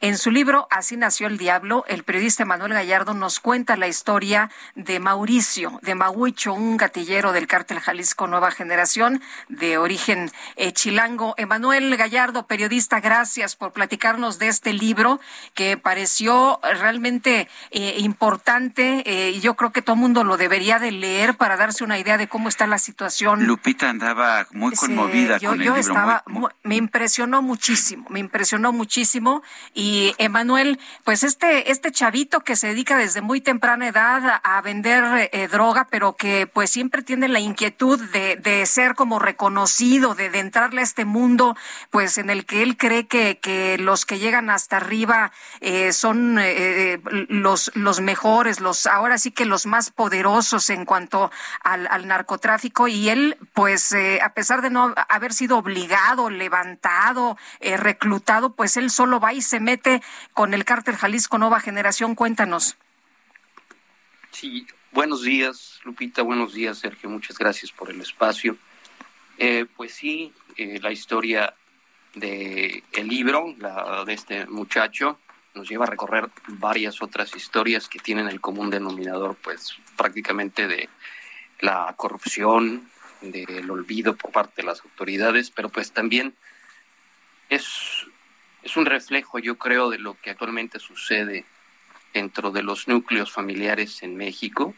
Y esto me refiero así a personas dentro de familias que, como Maguicho, que después de estar desde muy chicos cometiendo constantemente pues delitos, existe una eh, pues permisibilidad grande, ¿no? Dentro de las familias también.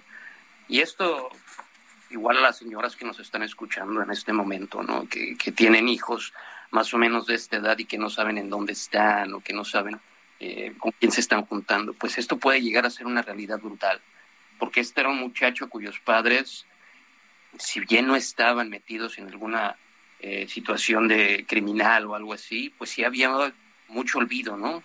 Lo dejaban a los 18 años que este muchacho entró a la cárcel y que después salió eh, pues ya con toda un, un palmarés criminal y unas conexiones enormes y después vuelve a cometer delitos y de repente cae a la cárcel y la familia paga 20 mil pesos como soborno, ¿no? O sea, es por una parte un olvido del Estado grande, pero también una permisibilidad por parte de los Y la corrupción, ¿no? La corrupción que tú nos dices, y llega la familia, paga 20 mil pesos y el cuate sale y, lejos de, dejar esta vida, pues eh, busca meterse a, las, eh, a, las organizaciones criminales. Así es, la corrupción y la impunidad que imperan desgraciadamente en el sistema de justicia mexicano permiten esto, ¿no?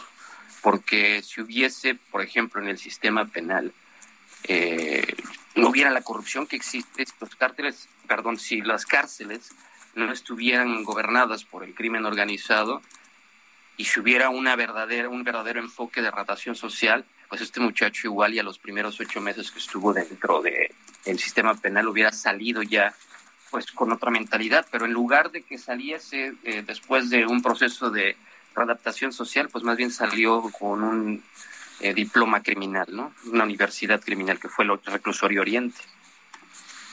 Eh, se lee tu libro como novela, la verdad parece una novela, incluso te diría yo una de estas novelas realistas del siglo XIX, pero está todo comentado, todo reportaje, todo real. Así es.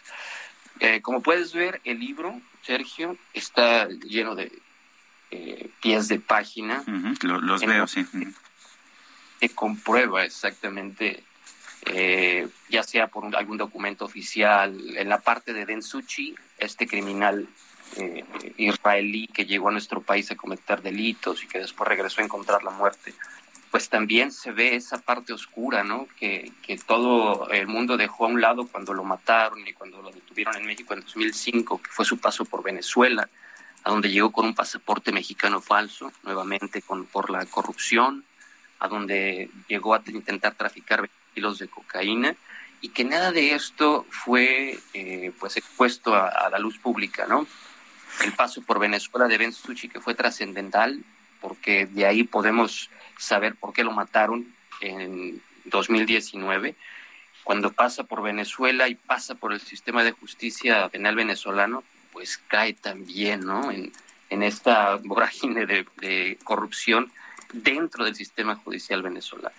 Entonces esta historia les puede ir contando varias otras, en donde verán que la impunidad, el olvido por parte del Estado y así como las familias eh, mexicanas están provocando que sus hijos pues sencillamente se conviertan en monstruos. Oye, nos platicas, Emanuel, esta parte de, Tepito que a veces se nos olvida de cómo, de cómo es la vida ahí, es como un país aparte, ¿no? Es como, como una, pues como una eh, cosa distinta a lo que vivimos los demás eh, eh, ciudadanos. Es que yo creo que de entrada en México hay muchos Méxicos, pero hay unos más sórdidos que otros, y hay unos que el mexicano promedio no tiene idea de cómo es su, pues cómo se vive, cómo es su día a día. Y lo tenemos ahí. O sea, Tepito está a seis kilómetros del Palacio eh, Nacional, donde duerme el presidente. Entonces, es algo mm, totalmente distinto a lo que nosotros estamos eh, pensando, ¿no? los policías que están ahí son un mero adorno porque hay una colusión por parte de los policías, como lo explica otra de las personas en el libro, que es eh, una licenciada que explica la corrupción desde abajo, cómo, pues, cómo es, ¿no? Entonces todo es como una simulación. Es un absurdo que actualmente en Tepito exista esa casa, ¿no? Ese 21 de Jesús Carranza. Eh, cómo ha pasado generación, uh, cómo han pasado administraciones, ¿no? Y sigue sin moverse. Entonces es la corrupción tan, tan fuerte que existe en la parte de justicia de la Ciudad de México que permite que Tepito el 21 de Jesús Carranza, pues continúe vendiendo, los martes descansen, todos los demás días pueda ir a comprar drogas sin ningún problema. Y como lo dice la persona que entrevisté, pueden comprar desde algo muy pequeño hasta grandes cantidades. Eso es lo que, pues a mí me sorprende mucho, ¿no? Como en la alcaldía Cuauhtémoc se preocupan más esta señora Cuevas por este, los puestos que están pintados porque no le gustan, que en realidad atender unas cuestiones importantísimas que significan niños, ¿no? O sea, niños que conviven con adultos criminales en un, en un patio.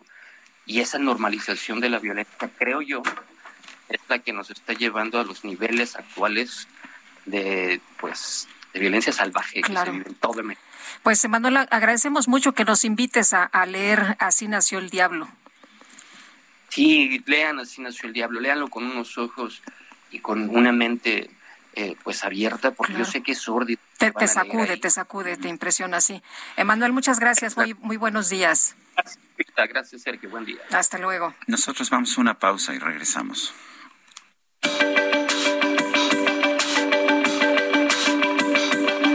Sergio Sarmiento y Lupita Juárez quieren conocer tu opinión, tus comentarios o simplemente envía un saludo para hacer más cálida esta mañana.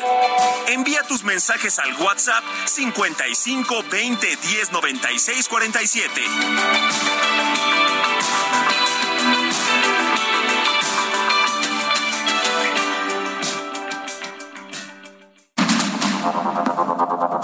Continuamos con Sergio Sarmiento y Lupita Juárez por el Heraldo Radio.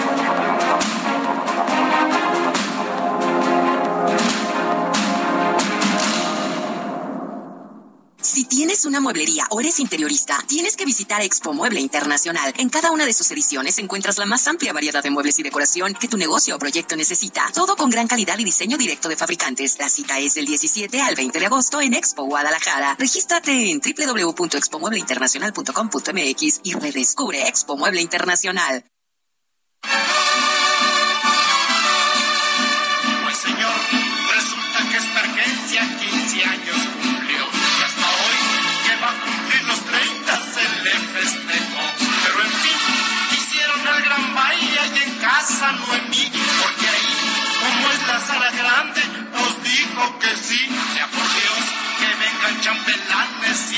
Damas de honor. Sofanor se trajo los galanes de allá de Escandón. Honor, que trae 15 muchachas, Dios mío, ¿qué pasó? Nadie quiso ensayar vals, puro arrímese pa' acá, de cachete y vamos ahí. ¿Qué, cosas. Ay, esa espergencia que le celebraron sus 15 años un poquito después, ¿eh? Pues es que no, no había, no había recurso. No había recurso. bueno, afortunadamente una sala grande que nos prestaron, ¿verdad? A los 30 años le festejaron los 15. Bueno, la verdad es que seguimos escuchando y con muchísimo gusto a Chava Flores en este 5 de agosto.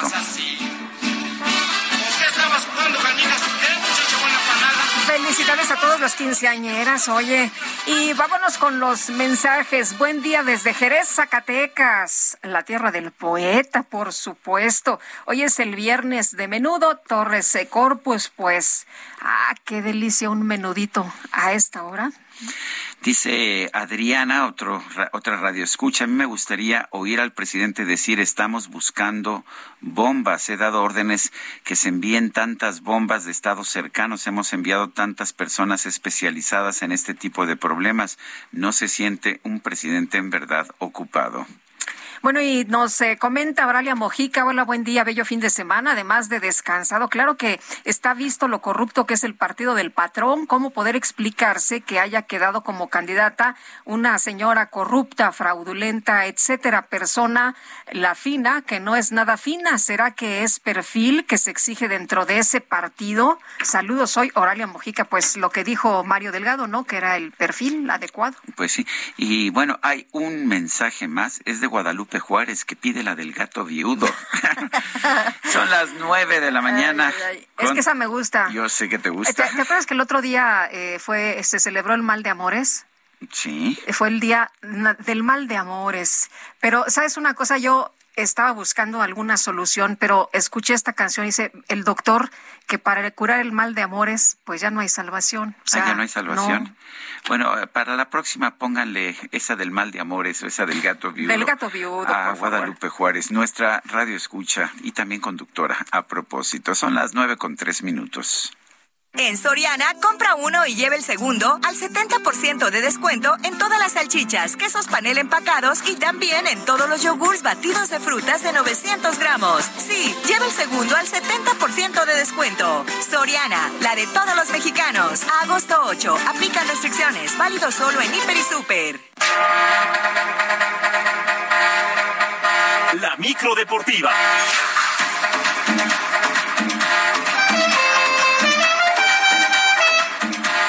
Aquí está.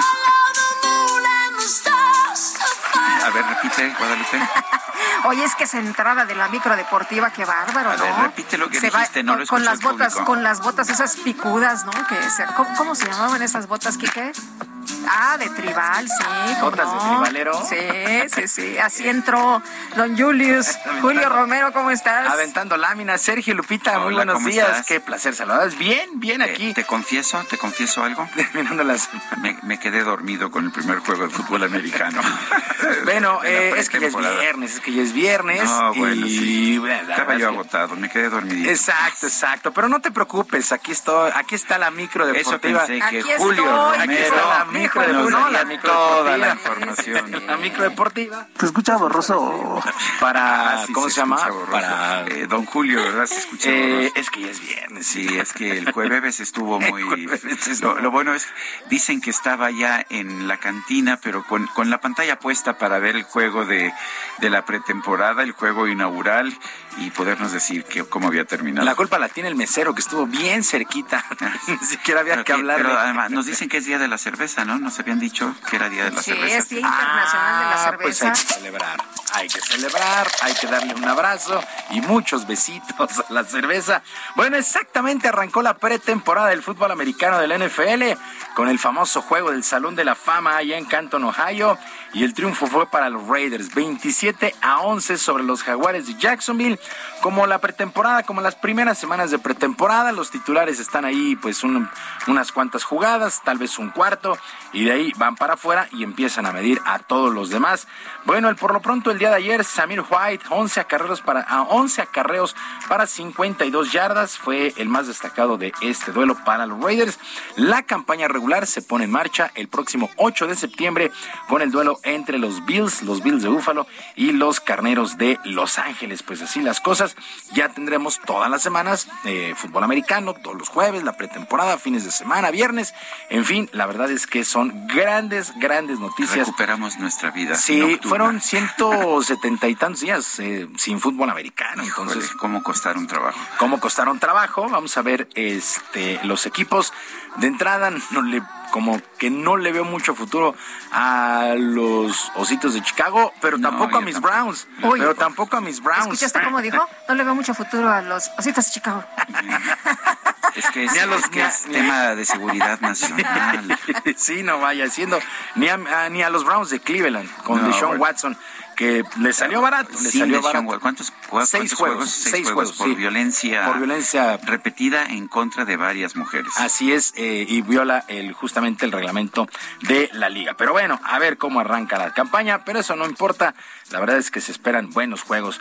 Y también el día de ayer se puso en marcha la jornada 7 del torneo de apertura del fútbol mexicano con el triunfo de los Gallos Blancos del Querétaro 1 por 0 sobre los rojinegros del Atlas. Un duelo de máxima, máxima seguridad el día de ayer. ¿De máxima seguridad? Sí. Ahora resulta que todo es de máxima seguridad. Lo que pasa es que te acordarás el duelo, el último enfrentamiento entre el Atlas y el Querétaro. Acabo de recibir una información de, de seguridad nacional que viene de, del ingeniero Adrián Alcalá, que dice simplemente Green Bay campeón. No sé qué significa eso.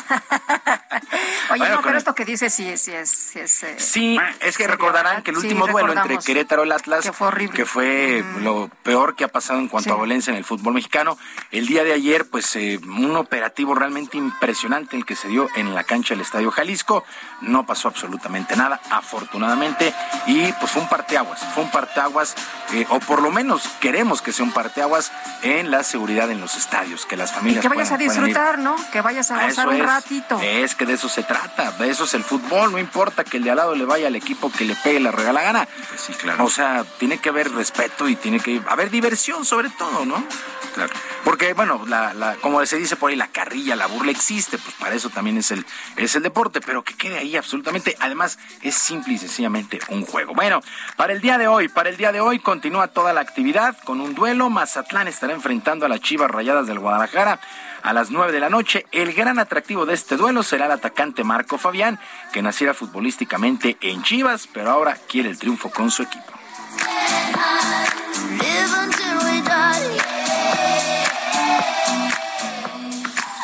Si mal no lo recuerdo, me he enfrentado solamente dos veces a, Chivas. Sabemos que, que, tengo un gran pasado con esa institución. Es una institución a la que valoro mucho todo lo que viví ahí. Pero hoy me toca estar del lado de, del equipo al que me debo al 100%, que es Mazatlán. Y obviamente que tenemos, junto con todos mis compañeros, tenemos la, eh, las ganas de, del día de mañana sacar una victoria. Creo que no la merecemos. Eh, el equipo no ha jugado mal. ¿Qué tenemos, Ramírez? ¿Qué tenemos? Bueno, Mazatlán contra Chivas. Oigan, corrección, no, el Atlas ganó 3 por 1 al Querétaro el día de ayer por la noche. Lo ganaba el Querétaro 1-0 y le dio la vuelta el Atlas triunfo del actual campeón. Para el día de mañana, sábado a las 7, Monterrey contra León. A las 9 de la noche, Santos contra Cruz Azul. Por cierto, Cruz Azul anunció ya de manera oficial la contratación del mellizo argentino Ramiro Funes Mori, quien pasó los exámenes médicos y físicos correspondientes. Para el domingo, mucha actividad para el domingo. Toluca contra Cholos a las 12 del día en el Nemesio 10. A las 4, San Luis contra Necaxa. A las 6, Pachuca contra Tigres. Y a las 20 horas en el Azteca, el América estará enfrentando al conjunto de Juárez. Por cierto, el América anunció de manera oficial la salida del defensa español Jorge Meré, quien prácticamente pasó sin pena ni gloria por el club de Cuapa. El América libera una plaza de extranjero, mientras que Mazatlán anuncia la contratación de El Ibérico. Queda pendiente de esta jornada 7 el duelo entre Puebla y Pumas. Pumas que el domingo a la una de la tarde, tiempo del centro de nuestro país, estará enfrentando al Barcelona allá en el Nou Camp en el torneo de pretemporada, el Joan Gamper. En otras cosas, actividad en el abierto de tenis de Los Cabos. El día de ayer, el ruso Daniel Medvedev, sin mayores problemas, se impuso 6-2 y 6-2 al lituano Ricarda Verankis. Bueno, también el serbio Miomir Kemagnovic, 6-2 y 6-4 sobre Brandon Nakashima. Este jugador estadounidense ha sido en términos generales un muy, muy buen torneo eh, pues así las cosas con lo más destacado. Félix Auger, el canadiense, 6-1 y 7-6 sobre el estadounidense Steven Johnson. Pues así las cosas con el abierto de Los Cabos que este fin de semana llega a su fin. Y tres grandes leyendas del béisbol mexicano se dieron cita aquí en la capital para dar una clínica a niños en el estadio Frainano nada más y nada menos los pitchers Teodoro Higuera y Fernando Valenzuela, además del infielder Vinicio Castilla estuvieron presentes.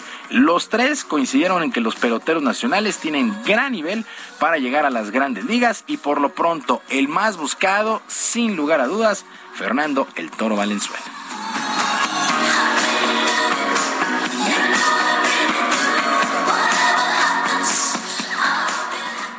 realmente pues eso da un algo para mí un gran orgullo ¿no? de, que, que toda la gente sigan sigan apoyando ¿no? y, recordando más que nada ¿no? Eh, esos años a mí me han preguntado oye Salón de la Fama digo no eso no es tan importante como, como el cariño de la gente es más importante para mí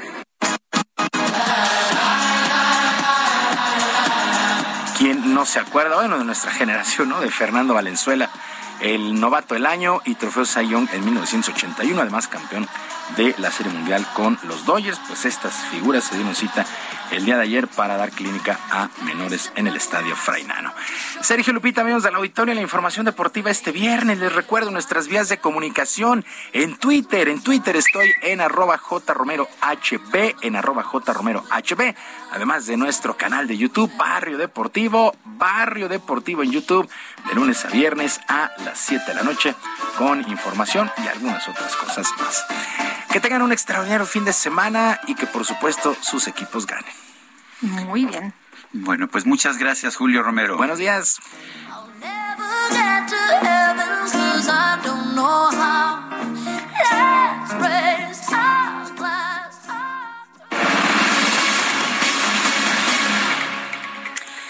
Papa Francisco presentó un documento en el que establece los primeros cambios sobre el Opus Dei en 40 años, por lo que dejará de ser una, pues, eh, eh, una institución eclesiástica. Y Roberto Blancarte, historiador y sociólogo, eh, ¿qué significa esto? ¿Qué, ¿Qué quiere decir ahora? ¿Cómo va a funcionar esta institución? Te saludamos con el gusto de siempre. Muy buenos días.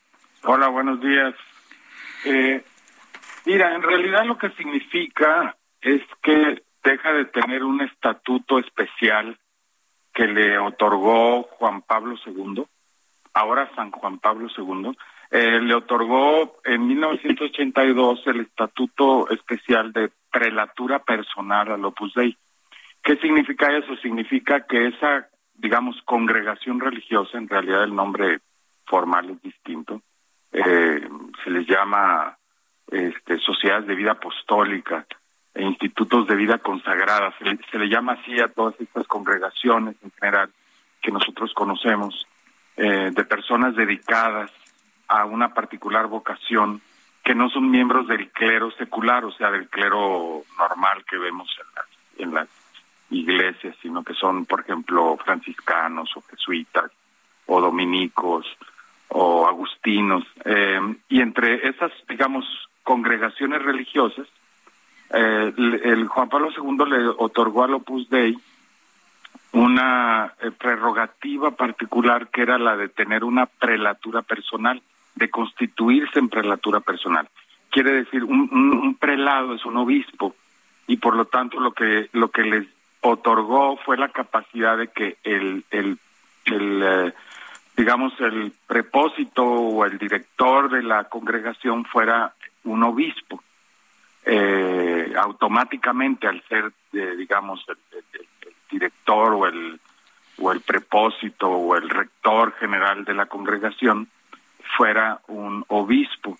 y por lo tanto eso generó muchos problemas desde, desde el inicio, porque eso significaba que los miembros del Opus Dei tenían a su propio obispo y por lo tanto entraban un poco en conflicto con el obispo local a quien en principio todas las órdenes religiosas tienen que obedecer.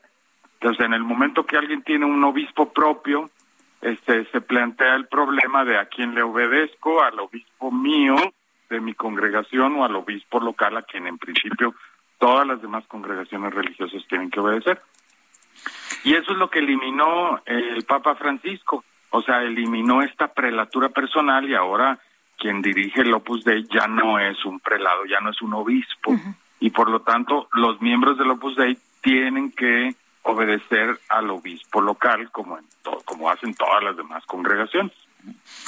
Eh, ¿qué, tan, ¿Qué tanto eh, sabemos que el Opus Dei ha una gran relevancia política, particularmente en España, pero qué tanto hay de leyenda, qué tanto hay de cierto? Sé también que tiene pues una gran importancia en materia educativa con aquí en México la Universidad Panamericana, también el IPADE, en, en España la Universidad en Navarra. ¿Qué tanto se afecta esta labor educativa? Mira, yo creo que no afecta en nada. Yo creo que el Opus Dei, en efectos, es muy importante en muchos países, sobre todo hispanoamericanos. Eh, y, yo creo que su labor no es afectada, porque simple y sencillamente se aclara ese problema de jurisdicción, digamos. Y claro, es, es una manera de poner al Opus Dei un poco en el mismo nivel que el resto de las congregaciones, pero no afecta en absoluto ni su capacidad interna de gestión, ni su vocación particular, eh, ni su trabajo en ninguno de los países, ¿no? Eh, Roberto, ¿era necesario este cambio? ¿Era urgente este cambio? ¿Por qué crees que se da en estos momentos? Mira, yo creo que en su momento, yo lo recuerdo incluso, yo estaba, me acuerdo en Francia en esa época y me acuerdo entre muchos eh, especialistas y círculos de, digamos, católicos, se criticó mucho la medida porque en efecto le daba un estatus especial al Opus Dei que no tenían las otras congregaciones y generaba mucho ese problema. Y yo me imagino muy bien que entre todos estos, pues obviamente el propio Papa Francisco seguramente no le gustó, siendo jesuita, pues este, como muchas otras congregaciones habrán dicho, bueno, ¿por qué tienen ese estatuto especial si todos nosotros tenemos que obedecer al obispo local? Eh, eh, y los jesuitas teniendo incluso un voto especial de obediencia al Papa, ¿no? Este, entonces yo creo que un poco lo que hizo es eh, regresar las cosas a un orden más normal, este, de gestión incluso y de jurisdicciones, ¿no? O sea, no va a haber una, una afectación, en otras palabras, a lo que son las funciones, pues por lo menos las, que, yo conozco, que son principalmente funciones educativas. El, Así es, no, yo no creo. De, sus escuelas, por ejemplo. Sí, no creo. Este, yo creo, miren, la, la, el Opus Dei tiene una vocación particular que, que, que es muy parecida al protestantismo, curiosamente, que es eh, la búsqueda de la santificación personal donde quiera que tú estés haciendo lo que tú hagas, no necesariamente a través de una carrera clerical, por ejemplo, ¿no? Eh, y esta idea de una santificación personal, de la búsqueda de, una santidad personal haciendo lo que tú haces, eh, eso no, no está en absoluto afectada esa vocación, digamos, o, o, o, como tú señalas muy bien, la educación no es en absoluto afectada por este por esta medida, ¿no? Por este decreto, porque es un motu propio, es un decreto al mismo tiempo, de la misma manera que lo hizo Juan Pablo II, ¿no? Además, los, el Opus Dei tiene a Monseñor Escrivá de Balaguer como su fundador y está también canonizado, ya es un santo. Yo creo que ellos este, tienen bastantes, digamos, este, eh, eh, eh, digamos, logros y éxitos y capacidades para seguir en su vocación sin, sin este problema, que incluso yo creo que podría generar más problemas que, que ayudarlos, ¿no? Muy bien. Eh, Roberto, quisiera preguntarte si me permites de, de, otra cosa, de una declaración del jerarca de las iglesias cristianas del país, que dice que la Iglesia Católica quiere incendiar al país porque está criticando la estrategia de seguridad del presidente López Obrador de abrazos y no balazos, y dice que se respira paz en todo, pues en todo el territorio nacional. ¿Cómo ves estas declaraciones? Bueno, mira, primero déjame hacer una pequeña corrección. No es el jerarca de las iglesias cristianas del país. es un pastor de un conjunto de iglesias, incluso relativamente pequeñas, digamos, no sé, será cuando mucho un, unas cuantas decenas, un centenar de, pequeñas iglesias de las diez mil agrupaciones religiosas que hay en el país, no sé, serán siete mil evangélicas. Y él es simple y sencillamente el apoderado legal y ha dirigido algunas de estas, un centenar. Pero hay otras siete mil que son protestantes o evangélicas y que no necesariamente están de acuerdo con lo que él dice. De hecho, así lo han indicado.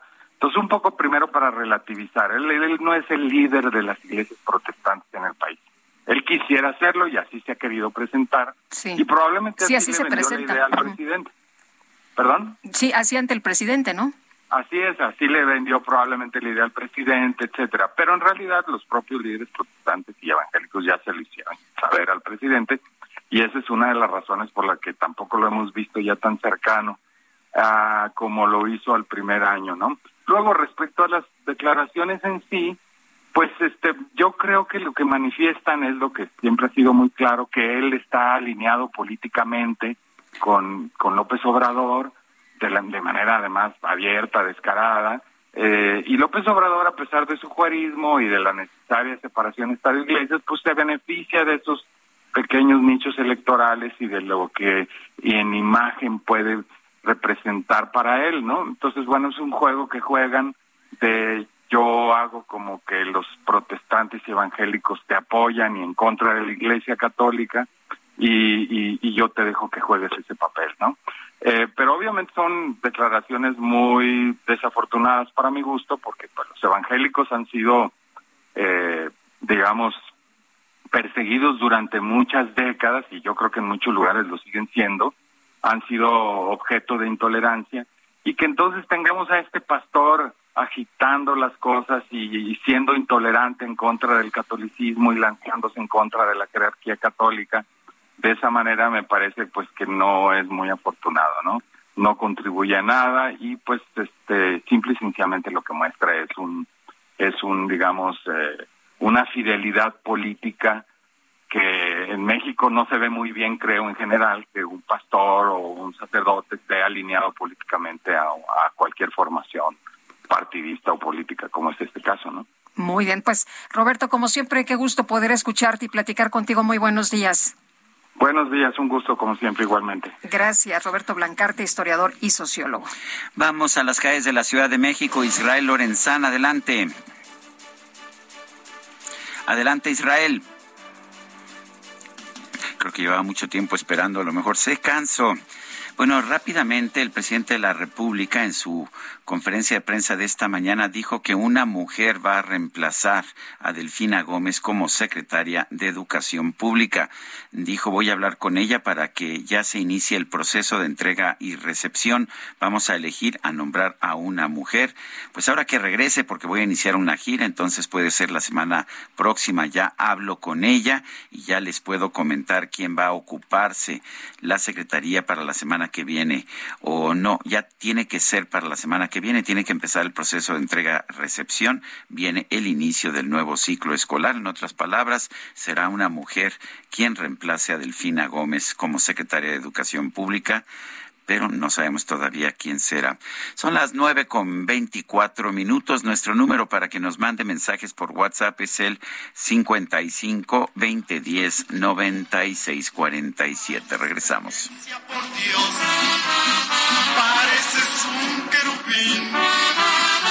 Uy, qué rodillas tan prietas, échate saliva, no salgas así.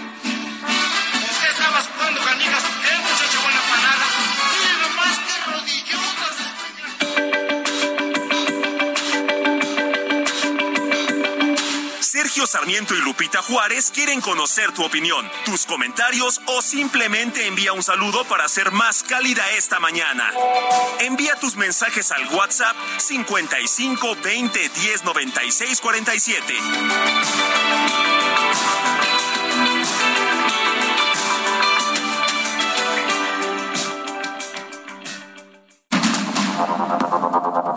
Continuamos con Sergio Sarmiento y Lupita Juárez por el Heraldo Radio.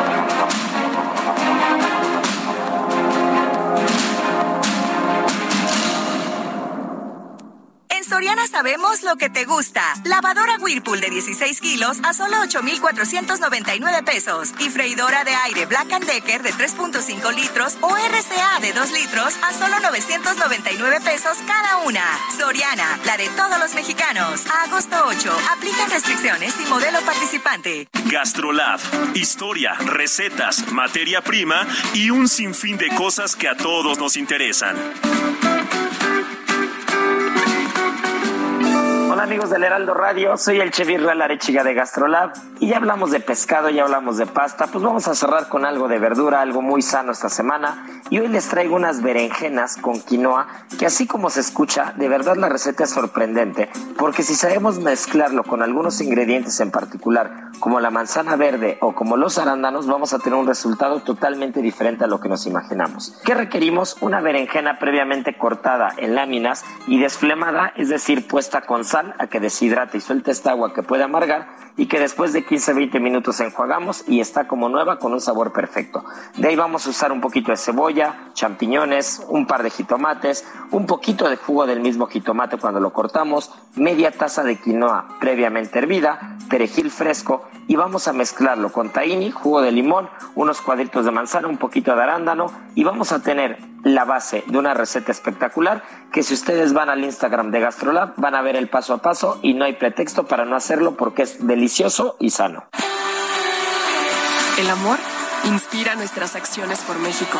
Reforestando la tierra, reciclando, cuidando el agua, impulsando a las mujeres y generando bienestar en las comunidades.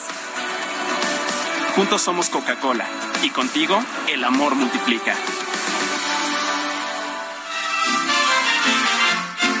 Cuando la luna se pone regrandota como una pelotota y alumbra el callejón, se oye el maullito de triste gato viuto y su lomo peludo se eriza con horror. Pero no falta quien mande un zapatazo que salga hecho balazo a quitarle lo chillón.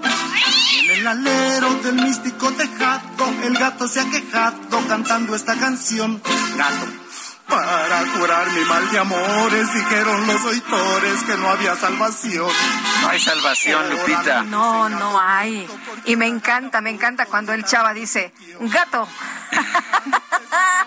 y entra el gato. Bueno, ¿qué le parece esta? la pusimos por, digo, no es que tenga influencias excesivas en este programa, pero ya sabe usted que Guadalupe Juárez le hacen caso en la producción, ella sí le hacen caso. Algo hay de eso, algo hay de eso. Cuando, cuando yo quiero poner a Chopin o a Bach, ya sabes, me hacen caras y dicen, ¿qué? ¿Otra vez? no. Pues no, estoy de acuerdo. Esta triste y maullida serenata, la noche es una lata, no duerme el más gallón. Salió una vieja con cohetes y qué caray, con este gato viudo que se oye que es tremendito, ¿verdad? Pues este, así es.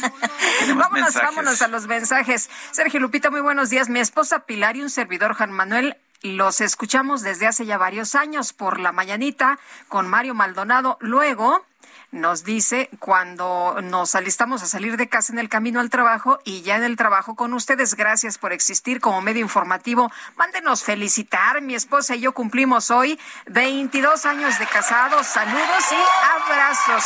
Pues muchas felicidades, que sean muchos años más de mucho amor, de mucho respeto, de mucho cariño y de mucha, mucha felicidad.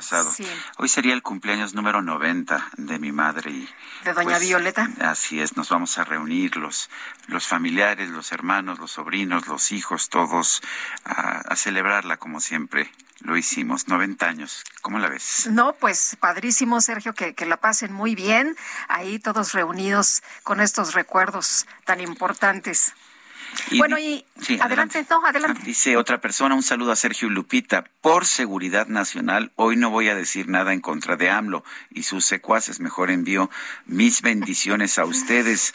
A ellos no, por Seguridad Nacional. Soy el profesor Fernández del Estado de México. Pues muchas gracias al profesor Fernández. Oye, este dice, eh, bueno, vamos a, platicar de un tema también importante. El director general de Seguridad Alimentaria, Leonel Cota, anunció que el precio de la leche va a subir. Vamos a platicar con Sergio Soltero Gardea, el secretario técnico de la Comisión Ejecutiva de Bovinos de Leche. Don Sergio, ¿cómo le va? Muy buenos días.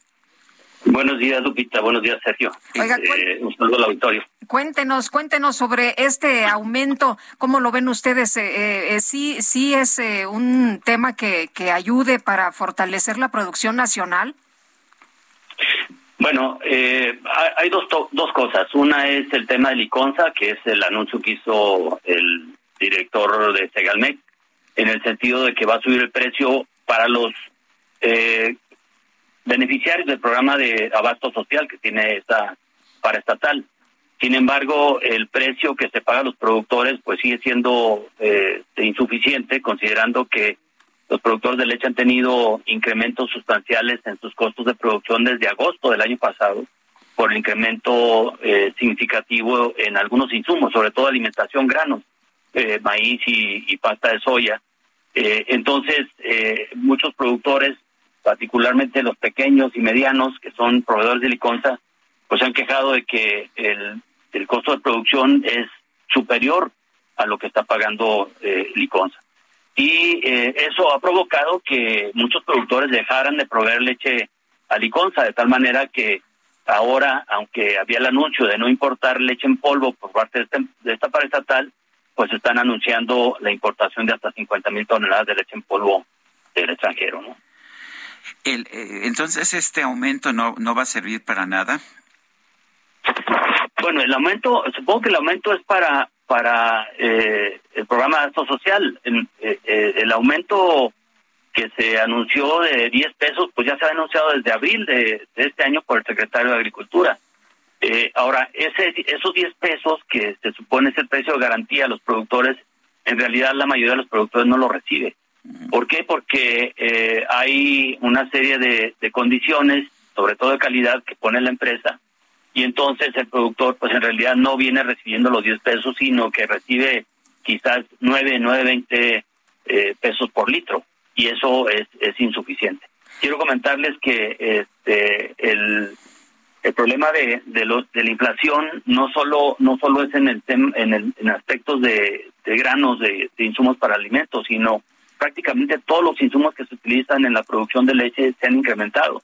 Incluso este año se prevé que va- eh, se va a tener una producción una menor producción de, de granos y forrajes por los por el problema de los fertilizantes que están eh, escasos sobre todo urea escasos y costosos. Entonces, eso eh, agrava la situación para muchos productores. Y habría que agregar otro componente más que es la sequía, que eh, del centro para arriba no está eh, cayendo la o no se está contando con la suficiente eh, humedad para asegurar cultivos que se venían realizando con años en años anteriores. Sergio, ¿esto significa que vamos a ver una leche más cara y que vamos a ver menos producción de leche? De hecho, ya está teniendo un problema de abasto de leche y eso explica el incremento en el costo de la leche al consumidor en general de las diferentes marcas. Eh, eh, la, la, el precio de la leche en los últimos meses ha incrementado desde un 8 hasta un 12% al consumidor final y esto también eh, está explicado por una parte en lo que acabo de comentar en la parte primaria, pero también la industria está sufriendo eh, incrementos en los costos de los insumos. Eh, la guerra de, de Rusia-Ucrania ha provocado un incremento en el acero, en el aluminio, hay incrementos en el costo del cartón, que son los, los elementos que se utilizan para el envase de, de- de estos productos. Y entonces, la caída en la producción de leche definitivamente este, va a tener un impacto en el, precio de la leche y nosotros esperamos que en este segundo semestre siga, siga incrementándose el precio al consumidor. Bueno, pues muchas gracias por conversar con nosotros esta mañana. Muy buenos días. Buenos días a ustedes. Gracias. Hasta luego. Este, tengo que hacer una corrección, Guadalupe. Vamos a hacerla porque tengo ya amenazas de que van a bloquear eh, Avenida de los Insurgentes si no hago la corrección públicamente, eh, pero tengo que hacerla rápidamente. Adelante. Además de eh, de mis hermanos, mis sobrinos, mis hijos en la comida a mi madre. Va a estar la bisnieta, la bisnieta favorita, Nicole Pamela Levet Sarmiento. Lo digo porque pues ella piensa que es la, la olvidada, la que nunca le, que todo el mundo le echa la culpa de todo, que nunca le hacen caso. Y entonces había amenazado ya con bloquear Avenida de los Insurgentes. No, por supuesto. Antes de que, la- eso suceda. la protagonista será, será mi sobrina, la bisnieta de mi madre, Nicole Pamela Levet Sarmiento. hecha la aclaración anterior, ¿qué hora es? Son las nueve con cuarenta. En Soriana, compra uno y lleve el segundo al 70% de descuento en todos los shampoos, Head and Shoulders, Pantene, Fructis y Elvive. Además, celular Samsung Galaxy A23 de 6,499 a solo 4,999 pesos. Soriana, la de todos los mexicanos. Agosto 8. Aplican restricciones. Ayer China disparó múltiples misiles hacia aguas cercanas al noreste y suroeste de Taiwán, después de que la presidenta de la Cámara de Representantes de Estados Unidos, Nancy Pelosi, visitó, visitó Taiwán y ya se había marchado, pero pues no hay duda de la señal, de las señales que está mandando China. Jorge Guajardo fue embajador de México en China, lo tenemos en la línea telefónica. Jorge Guajardo, ¿qué tan importante es para China el tema de Taiwán? Bueno, sí, sí es un tema importante, es un tema de los que ha denominado tema esencial, en el cual eh, China dice nadie se debe meter, en el mismo nivel tienen, por ejemplo, al Tibet, eh, y es un tema que siempre ha, despertado escosor en China porque es un tema donde ellos se sienten divididos como país, sienten que desde eh, que Chiang Kai-shek se fue a la isla de Formosa, posteriormente Taiwán, que China ha sido dividida y siempre ha sido el sueño del Partido Comunista reunificar a, China. Todos los países del mundo que tienen relaciones diplomáticas con China, todos, eh, México incluido, reconocen una sola China, que quiere decir que decimos que Taiwán es parte de China, pero al mismo tiempo todos los países reconocemos y de, cierta manera pues que no lo es, que Taiwán tiene un gobierno propio, tiene una población propia que no necesariamente quiere ser eh, reunificada con China. Entonces pues es una situación compleja por eso. Eh, eh, Jorge, ¿cómo ves estas acciones de China? ¿Era lo que se podría esperar o es solamente pues un poco de, eh, advertencia, pero no va a llegar a más? Bueno, de repente se empezó a decir que podía haber una invasión o una guerra.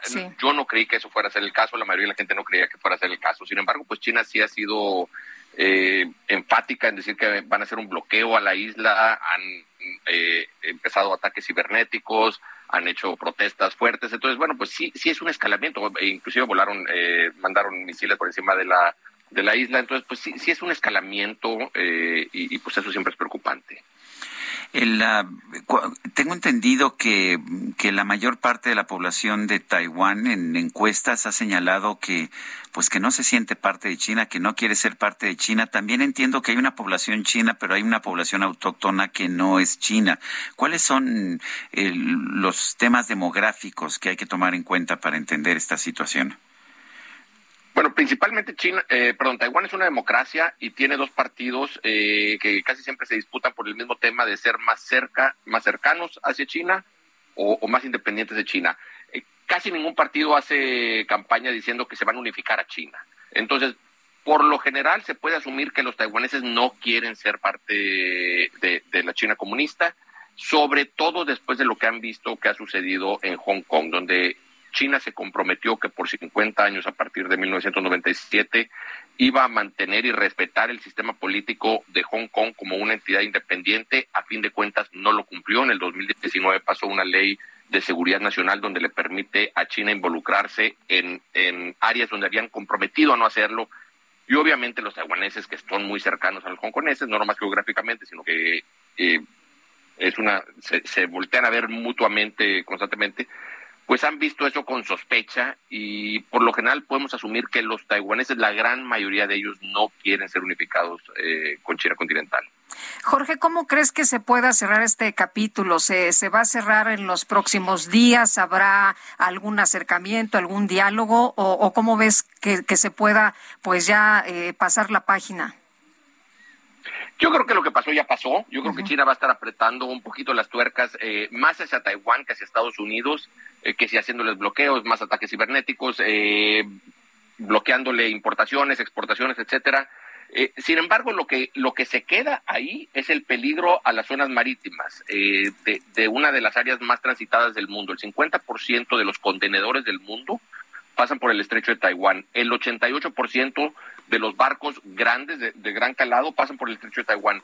Esa área y ahora se convierte más peligrosa y eso claramente es algo que preocupa a todos los que dependen de la cadena de suministro de China y algo que esperemos nos beneficie a México. Jorge Guajardo, ex embajador de México en China, gracias por conversar con nosotros esta mañana. Un gusto. Bueno, ya en los Estados Unidos se, se, acaba de dar a conocer la situación en materia de empleos. Se crearon 528 mil nuevos empleos en Estados Unidos en julio. Esto a pesar de que se encuentra en recesión, por lo menos en recesión técnica la economía de ese país.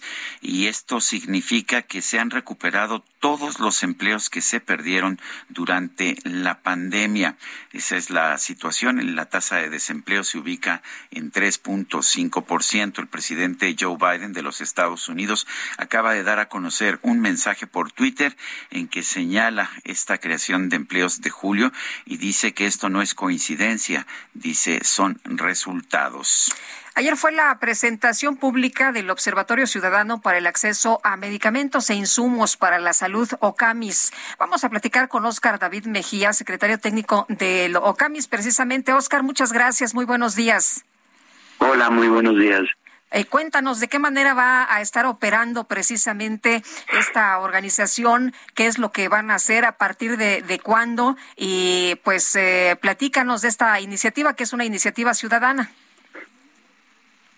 Así es, mira, eh, pues empezar por comentar, como bien lo decías, que es una iniciativa ciudadana que busca colaborar con la autoridad para avanzar hacia el acceso efectivo a los medicamentos e insumos para la salud de toda la población. Estas eh, observatorio ciudadano, como bien lo mencionas, eh, tuvo su origen en unos trabajos que se llevaron a cabo con PNUD en el año 2020 y ahí se reconoció por parte de eh, un panel amplio de expertos la necesidad de avanzar hacia este acceso efectivo como parte a los medicamentos como parte pues del derecho humano a la salud.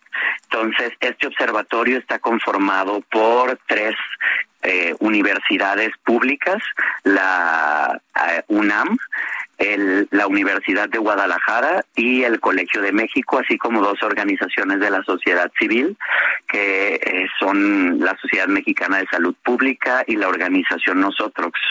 Este, este grupo de organizaciones son las, eh, conforman el Comité Ejecutivo de Locamis y son, pues, en nuestro brazo técnico.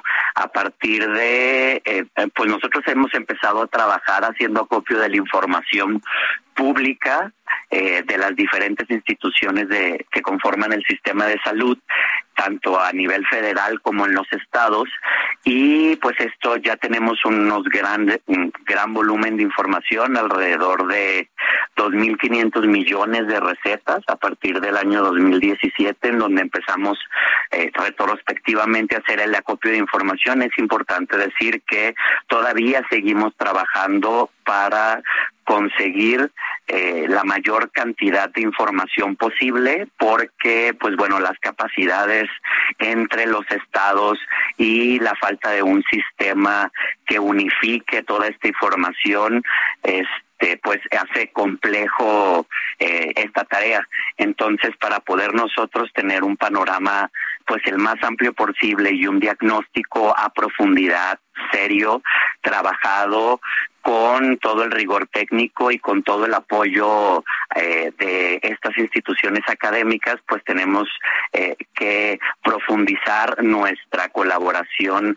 con las entidades y con las organizaciones a nivel federal para poder facilitar el flujo de la información. Nosotros ya estamos operando, ya estamos trabajando, empezamos con esta primera etapa de recolección de la información y ahorita estamos eh, en el proceso de análisis eh, para poder eh, próximamente, en las próximas semanas, tener una primera fotografía de cómo está el panorama actual y cómo está en retrospectiva, te digo, hacia 2017, para a partir de ahí y, y en lo que nosotros eh, denominamos el corazón de Locamis, eh, llamar a una primera reunión de comité intersectorial. ¿Qué busca este comité intersectorial?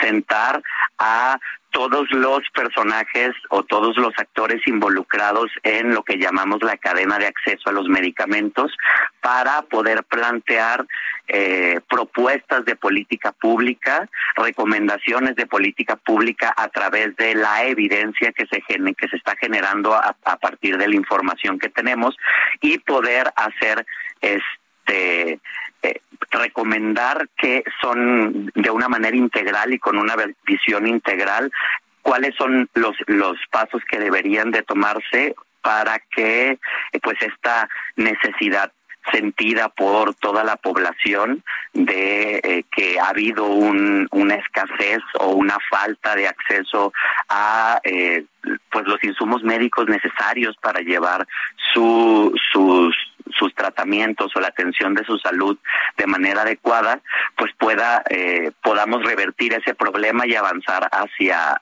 hacia la, hacia soluciones posibles, viables y efectivas. Pues ojalá que, que todo salga muy bien, que les vaya bien y que tengamos medicamentos en todos lados donde se requiera. Gracias, Oscar. Muy buenos días. Muchas gracias. Son las nueve con cincuenta y un minutos.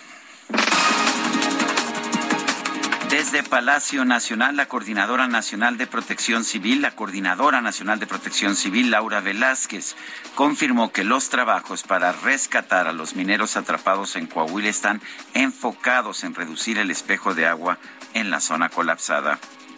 Eh, en el mapa se puede observar la ubicación de tres pozos, los cuales se encuentran inundados. Se han instalado arreglos eh, de las bombas con la finalidad bajar el espejo de agua para que los cuerpos de búsqueda y rescate puedan ingresar de manera segura a la mina. El presidente López Obrador anunció que la próxima semana va a dar a conocer quién asumirá la Secretaría de Educación Pública en lugar de la maestra Delfina Gómez.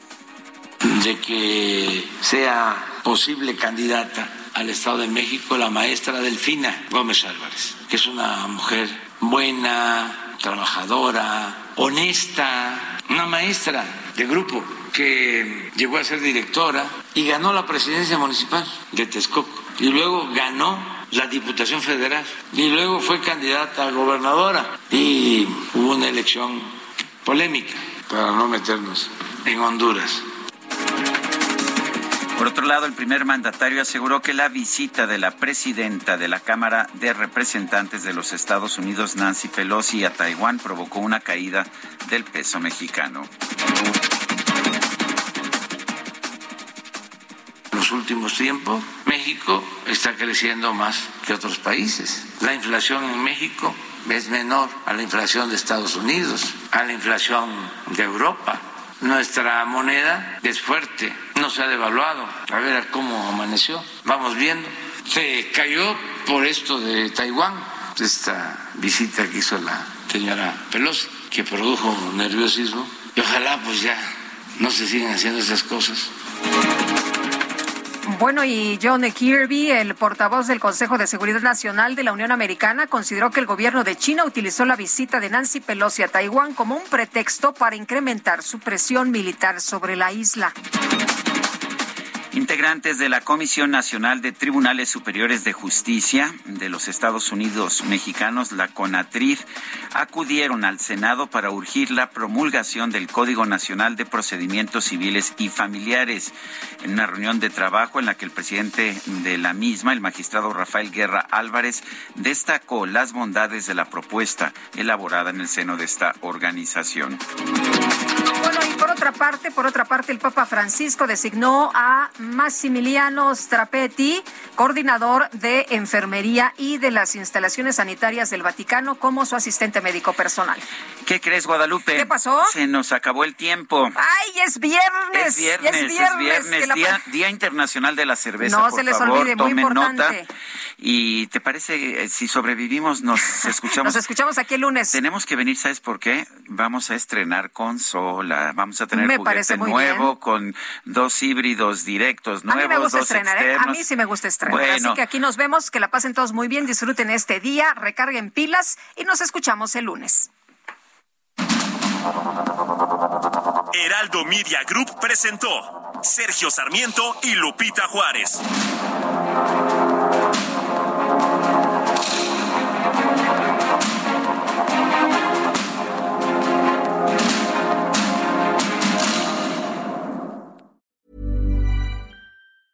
Even when we're on a budget, we still deserve nice things. Quince is a place to scoop up stunning high-end goods for 50 to 80% less than similar brands. They have buttery soft cashmere sweaters starting at $50, luxurious Italian leather bags, and so much more. Plus, Quince only works with factories that use safe, ethical, and responsible manufacturing. Get the high-end goods you'll love without the high price tag with Quince. Go to quince.com/style for free shipping and 365-day returns.